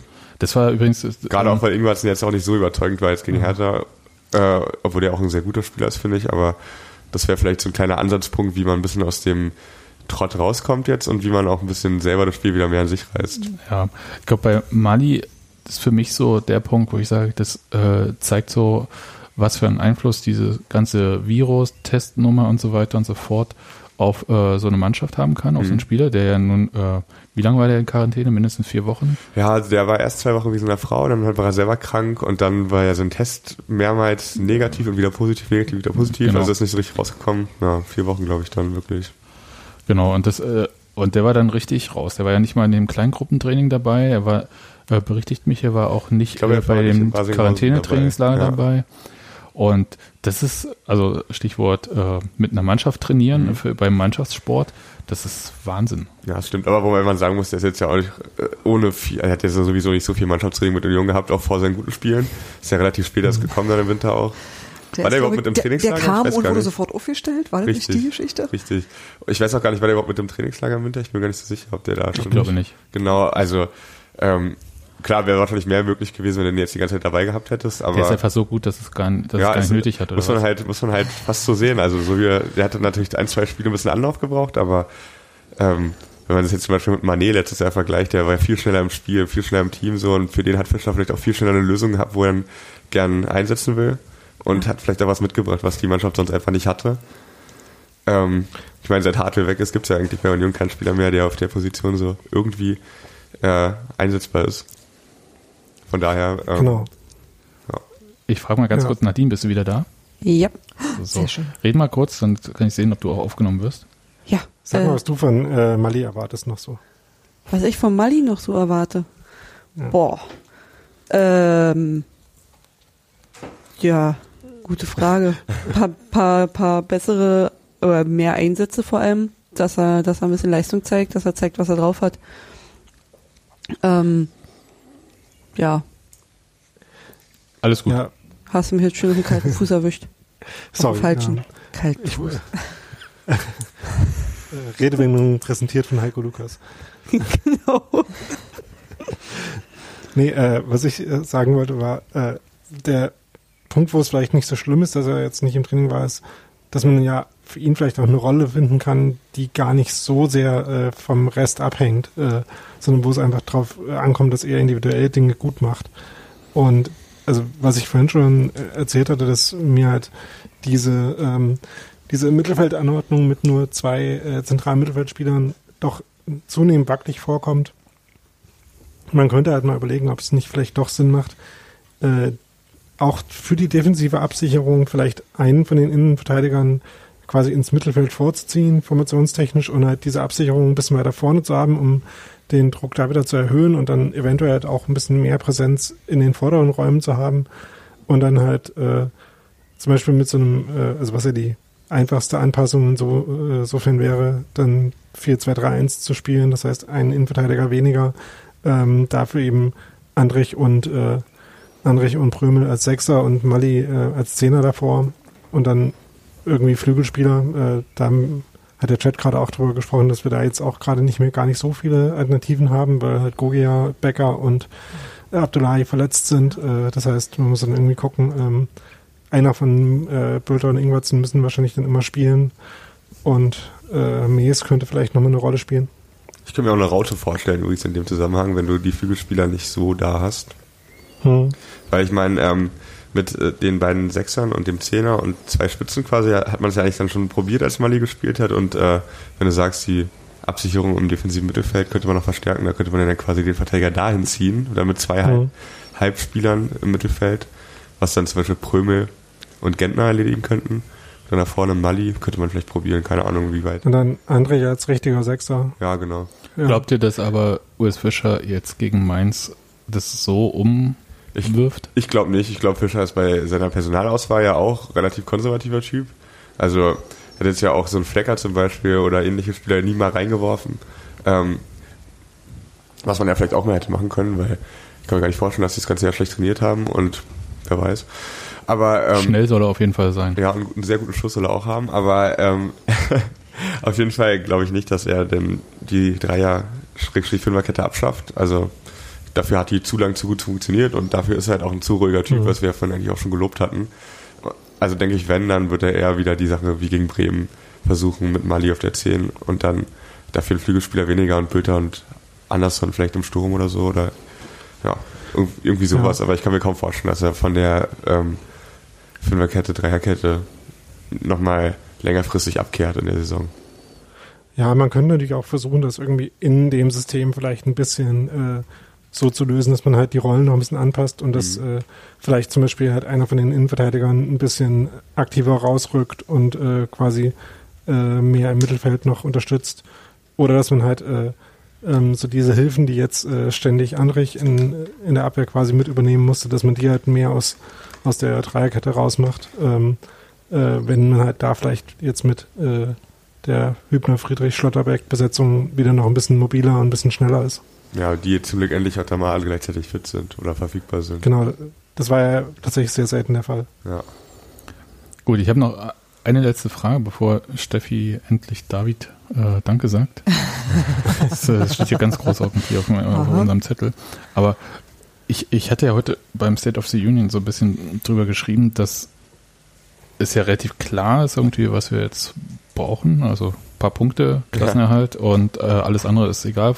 Da muss man sich auch irgendwie frei machen von.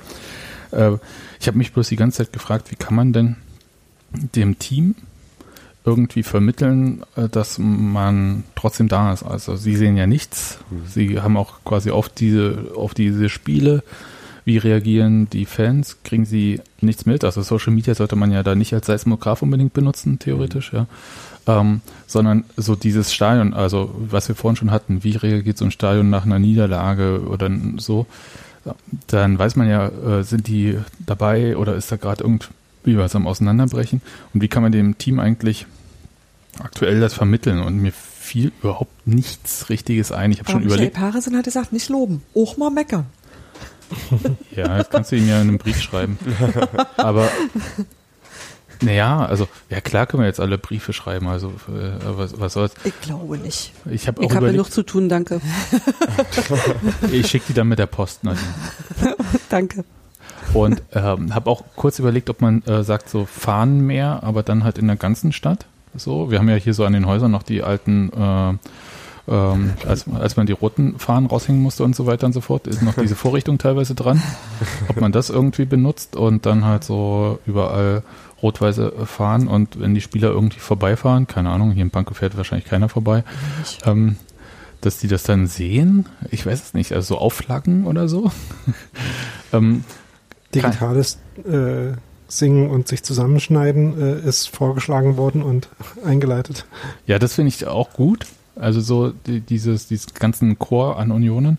Weil ich meine, wir leiden und schreien ja vor den Bildschirmen mit. Außer ich. Ja, außer, also leiden also ja, alle, schreien nein. Alle außer Steffi. Und wir können das ja auch alles nicht so richtig in äh, Bars, Freiluft und so weiter und so fort machen. Hab schon überlegt, ob man so ähm, mit viel Abstand, aber das darf man ja dann immer alles nicht. Weil sobald es mehr Leute werden, dann äh, werden ja immer alle nervös. Ähm, also, also die guten Ideen, die immer, äh, die sonst so zünden, haben ja immer was damit zu tun, dass wir alle auf einen Haufen sind. Ja. Dass wir halt viele sind, genau. Und jetzt müssen wir halt viele sein, aber an unterschiedlichen Orten und trotzdem irgendwie die Message bündeln. Ja, aber es ist halt, also es ist halt digital nicht äh, das Gleiche. Also es ist viel cooler, wenn die Mannschaft äh, Boot fährt und auf jeder Brücke sind mhm. die Fackeln und so weiter ja, und so fort. Ja, und das kann ja kein Video übermitteln. Aber ich lasse das mal so als Denkanstoß. Also falls ihr eine coole Idee habt, äh, nehme ich gerne. Ja, ich glaube, das geht. Eine Polonaise durch den Wald mit zwei Metern Abstand. Alles, wo ich nicht singen muss, ist eine gute Idee. Ich würde ja auch fünf Meter Abstand nehmen, Nadine. Aber wenn schon einzelne Fans vom Baum geholt werden, ja. obwohl ja, die wirklich weiß. Abstand gehalten haben. Ja, zwölf Meter. Ja, auf jeden Fall. Auf jeden Fall. ja. Ähm, deswegen, äh, nee, also wie gesagt, einfach mal so drüber nachdenken. Vielleicht wird es nochmal nötig sein, diese Saison. Ja, aber ich kann mir irgendwie keinen Weg vorstellen, in dem das funktioniert. Und umgekehrt glaube ich aber auch, dass sich die Spieler vielleicht auch ganz schon ganz bewusst sind, so dass sie, also das ist ja nicht weg, das Gefühl, was du, oder du weißt ja noch, wie es war quasi vor der Corona-Zeit im Stadion. Also diese ähm, hast, du hast nicht mehr diese direkte Resonanz, aber das Grundgefühl, dass du weißt, für wen du spielst und so, hast du ja schon noch irgendwie. Und ich glaube, ähm, aber auch, ich weiß nicht, ähm, ich habe selber noch kein Bundesliga-Spiel gemacht, leider, und es wird dazu wahrscheinlich auch nicht mehr kommen. Aber ich glaube, das haben wir alle gemeinsam. aber ähm, bei dir lag es aber nur am Knie. ja, ja. ähm, das erzähle ich meinen Enkeln dann so. Ähm, ja, aber ich glaube, dass ähm, für die Spieler. Du bist zu jung dafür, aber ich sag mal drei Touchdowns in einem Spiel pro Kai. ähm, ich glaube, ich glaube halt, dass für die Spieler das Ganze ja auch irgendwo noch ein Job ist und äh, sind die sich auch alle relativ bewusst. Ich meine, für viele steht jetzt ja vielleicht auch ein Wechsel an, weil der Vertrag ausläuft und so weiter und die spielen ja auch nicht zuletzt für sich und ähm, dass die Motivation häufig gar nicht mehr, gar nicht, gar nicht so sehr über die Fans kommt. Das ist sehr schön, wenn du bei dem Verein spielst, wo das halt da ist und äh, das kann dir vielleicht dann auch noch in den entscheidenden Momenten ein bisschen einen Push geben und so, keine Frage. Aber ich glaube, im Endeffekt ist es halt auch dein Beruf und du gehst es ja mit einer ganz krassen Ernsthaftigkeit an. Du wärst ja gar kein Bundesligaspieler, wenn du nicht Jahre äh, Blut, Schweiß und Training quasi da rein investiert hättest und auch noch viel Glück gehabt hättest, dass du dann den richtigen Trainer hast und so weiter. Und ähm, ich glaube, für viele Spieler ist es jetzt auch die einzige, letzte, erste Chance, Bundesliga zu spielen. Und ähm, ist, glaube ich, gar nicht so nötig, um wirklich auf den Punkt dann dich selber auch dafür zu motivieren, das weiterzumachen, dass du von außen jetzt gerade nichts hast. Das ist natürlich. Hast du gerade gesagt, dass wir überflüssig sind? Nein, habe ich nicht. Aber okay. ähm, also es, es wäre natürlich irgendwie schön, wenn man dann das machen könnte, aber ich glaube, das wäre dann für den Fan auch eher was, um sein eigenes so loszuwerden, um halt selber das Gefühl zu haben, man hat was getan dazu. Aber für die Spieler am Ende ist es, glaube ich, ähm, ja, sind andere Sachen wichtig, so im Training, dass du halt irgendwie als Team jetzt wieder zusammen trainieren kannst, solche Dinge, die dich dann ähm, vielleicht auch wieder richtig in den Wettkampfmodus zurückbringen. Aber ich, ich akzeptiere das alles und Professionalität hin und her. Mir geht es manchmal so, in Videokonferenzen, mhm. alle haben ja schön Mikrofon stumm geschaltet, damit man keine Rückkopplung und sonst einen mhm. Kram hat und so weiter und so fort. Und man redet und man redet, man sieht vielleicht Gesichter, manche mhm. halt nicht, weil Verbindung schlecht oder was auch immer, oder weil denen vom Unternehmen gesagt wurde, Daten sparen oder so ein Quatsch. Und man hört dann aber nichts. Ja. Das ist wie, als ob du ins Tote reinsprichst und irgendwann ja. greift das, also bei mir ist das jedenfalls so, denke ich immer so, hören die mich jetzt eigentlich noch? Ja. Und weil man, weil so völlig die, äh, äh, das Feedback fehlt. Ich glaube, das, das ist genau der Ansatzpunkt. Nicht Motivation, das nicht, das ist, äh, glaube ich, da die ganze Zeit, das muss es auch, sonst mhm. kannst du das Level nicht so hochhalten.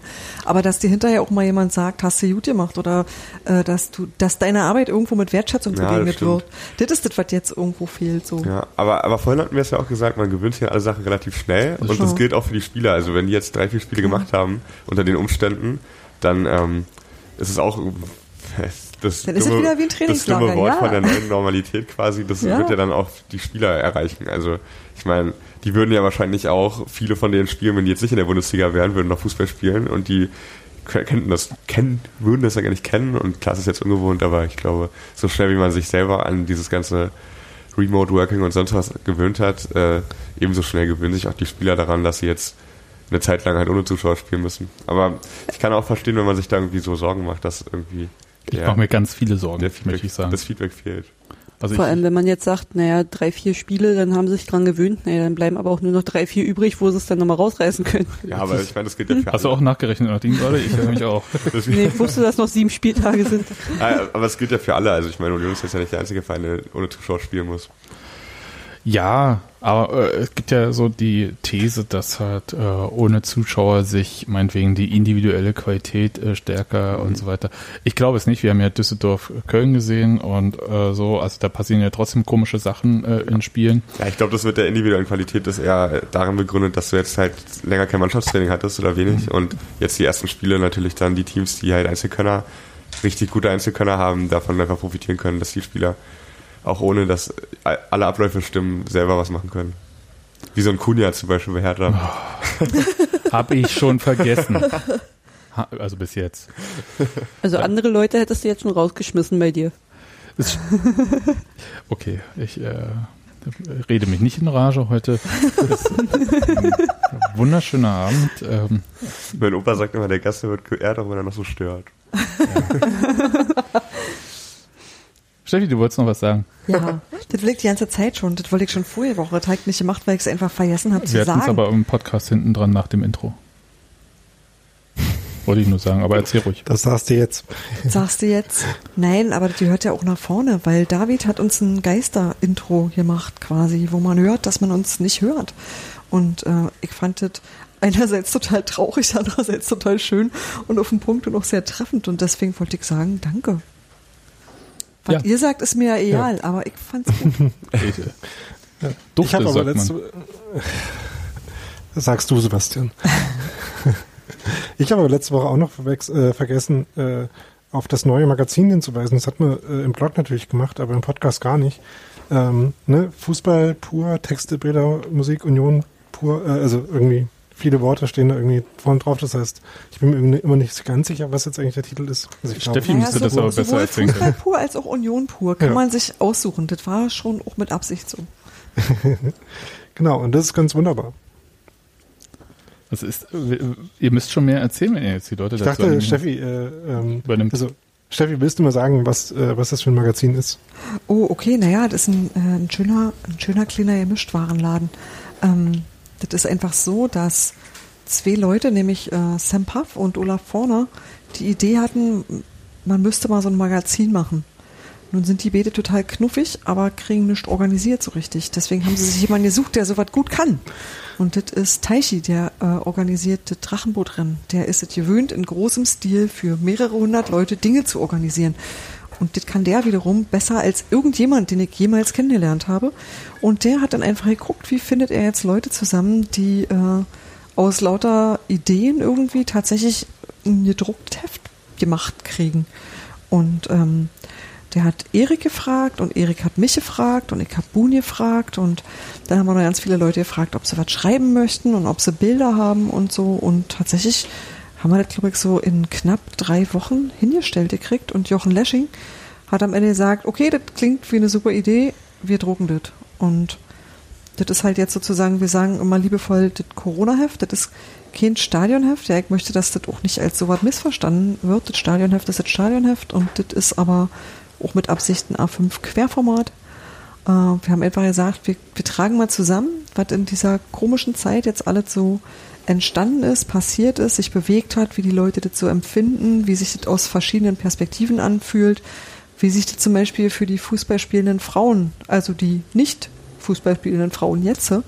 anfühlt, aber auch wie das eben zum Beispiel Michael Parensen sieht, für den es ja dann plötzlich wieder losging und ähm, wie das sich für Fans anfühlt, die Derby-Karten hatten und ähm, ja, all diese Sachen haben wir da zusammengetragen und daraus ein Magazin gemacht. Und ich finde es total schick. Ich bin total glücklich, dass ich daran mitmachen durfte. Und ich habe ähm, auch noch ein paar hier. Ich habe mir das ja auch ziemlich schnell gekauft gehabt, weil ich ja da gerade im Zeughaus irgendwie unterwegs war und das da gerade lag. Und als Unbeteiligte sozusagen an dem Heft muss ich halt auch sagen, dass das äh, richtig gut geworden ist in meinen Augen. Macht Spaß, das wirklich zu lesen. Ich habe es auch irgendwie in einem Rutsch weg durchgelesen, weil man einfach ähm, so viel verschiedene Dinge drinnen lesen kann, äh, was, was das Ganze halt nochmal viel interessanter macht. Also ich kann es halt nur empfehlen, dass man sich das holt. Dankeschön. Ach so, was man da vielleicht dazu sagen kann, äh, das kein rausgeschmissenes Geld, ja. Alles, was dabei an Erlösen rinkommt, äh, geht an die Unionsstiftung und äh, steht doch hinten drauf für zwei ganz konkrete Projekte, ähm, die ich jetzt direkt nicht im Kopf habe. Hm. Äh, für Eisern trotz Handicap Ach, und genau. für ähm, die Bolzplatzhelden im Kiez. Prima. Äh, hast du das genau. schon gehabt, Till, das Heft? Nein, noch nicht. Dann, Dann kriegst du nachher eins mit. Ja, das ist aber sehr lieb. Dann darfst du eins mitnehmen. Gut, äh, während der Chat jetzt über Pur, und zwar nicht Fußball oder Union Pur, sondern Pur die Band äh, diskutiert. Ähm, möchte Warum ich, denn bitte? Wer hat denn da wieder den Kabinen-DJ freigelassen? Das ist, das ist, ist Felix Groß im Chat, ist die Frage. Nee, ich hätte jetzt das auch überlegt, Thorsten Matuschka. Jetzt gab es auch so lange keine Partys mehr, wo der Pur Hitmix lief, wahrscheinlich. Ja, pur, das wurde ja auch pur Party. Corona, gute Seiten und so, ne? Ja. Naja. Gut, Leute. Dann äh, erstmal, Till, vielen, vielen Dank, dass du da warst hier als Gast. Das ähm, hat äh, die Sendung fußballfachlich äh, nochmal auf ein ganz anderes äh, Level gebracht. Mit Daniel zusammen, während wir hier so und Nadine und während hm? ich wahrscheinlich als einziger gar keine richtige Ahnung vom Fußball habe. Und wir drücken mal die Daumen, dass wir irgendwie gegen Mainz drei Punkte für Union sehen werden, bekommen, wie auch immer, verbuchen. Wir haben uns selber noch gar nicht äh, mit uns unterhalten, das werden wir jetzt auch nicht hier in der Sendung machen, ob wir in den englischen Wochen direkt noch Sendungen machen.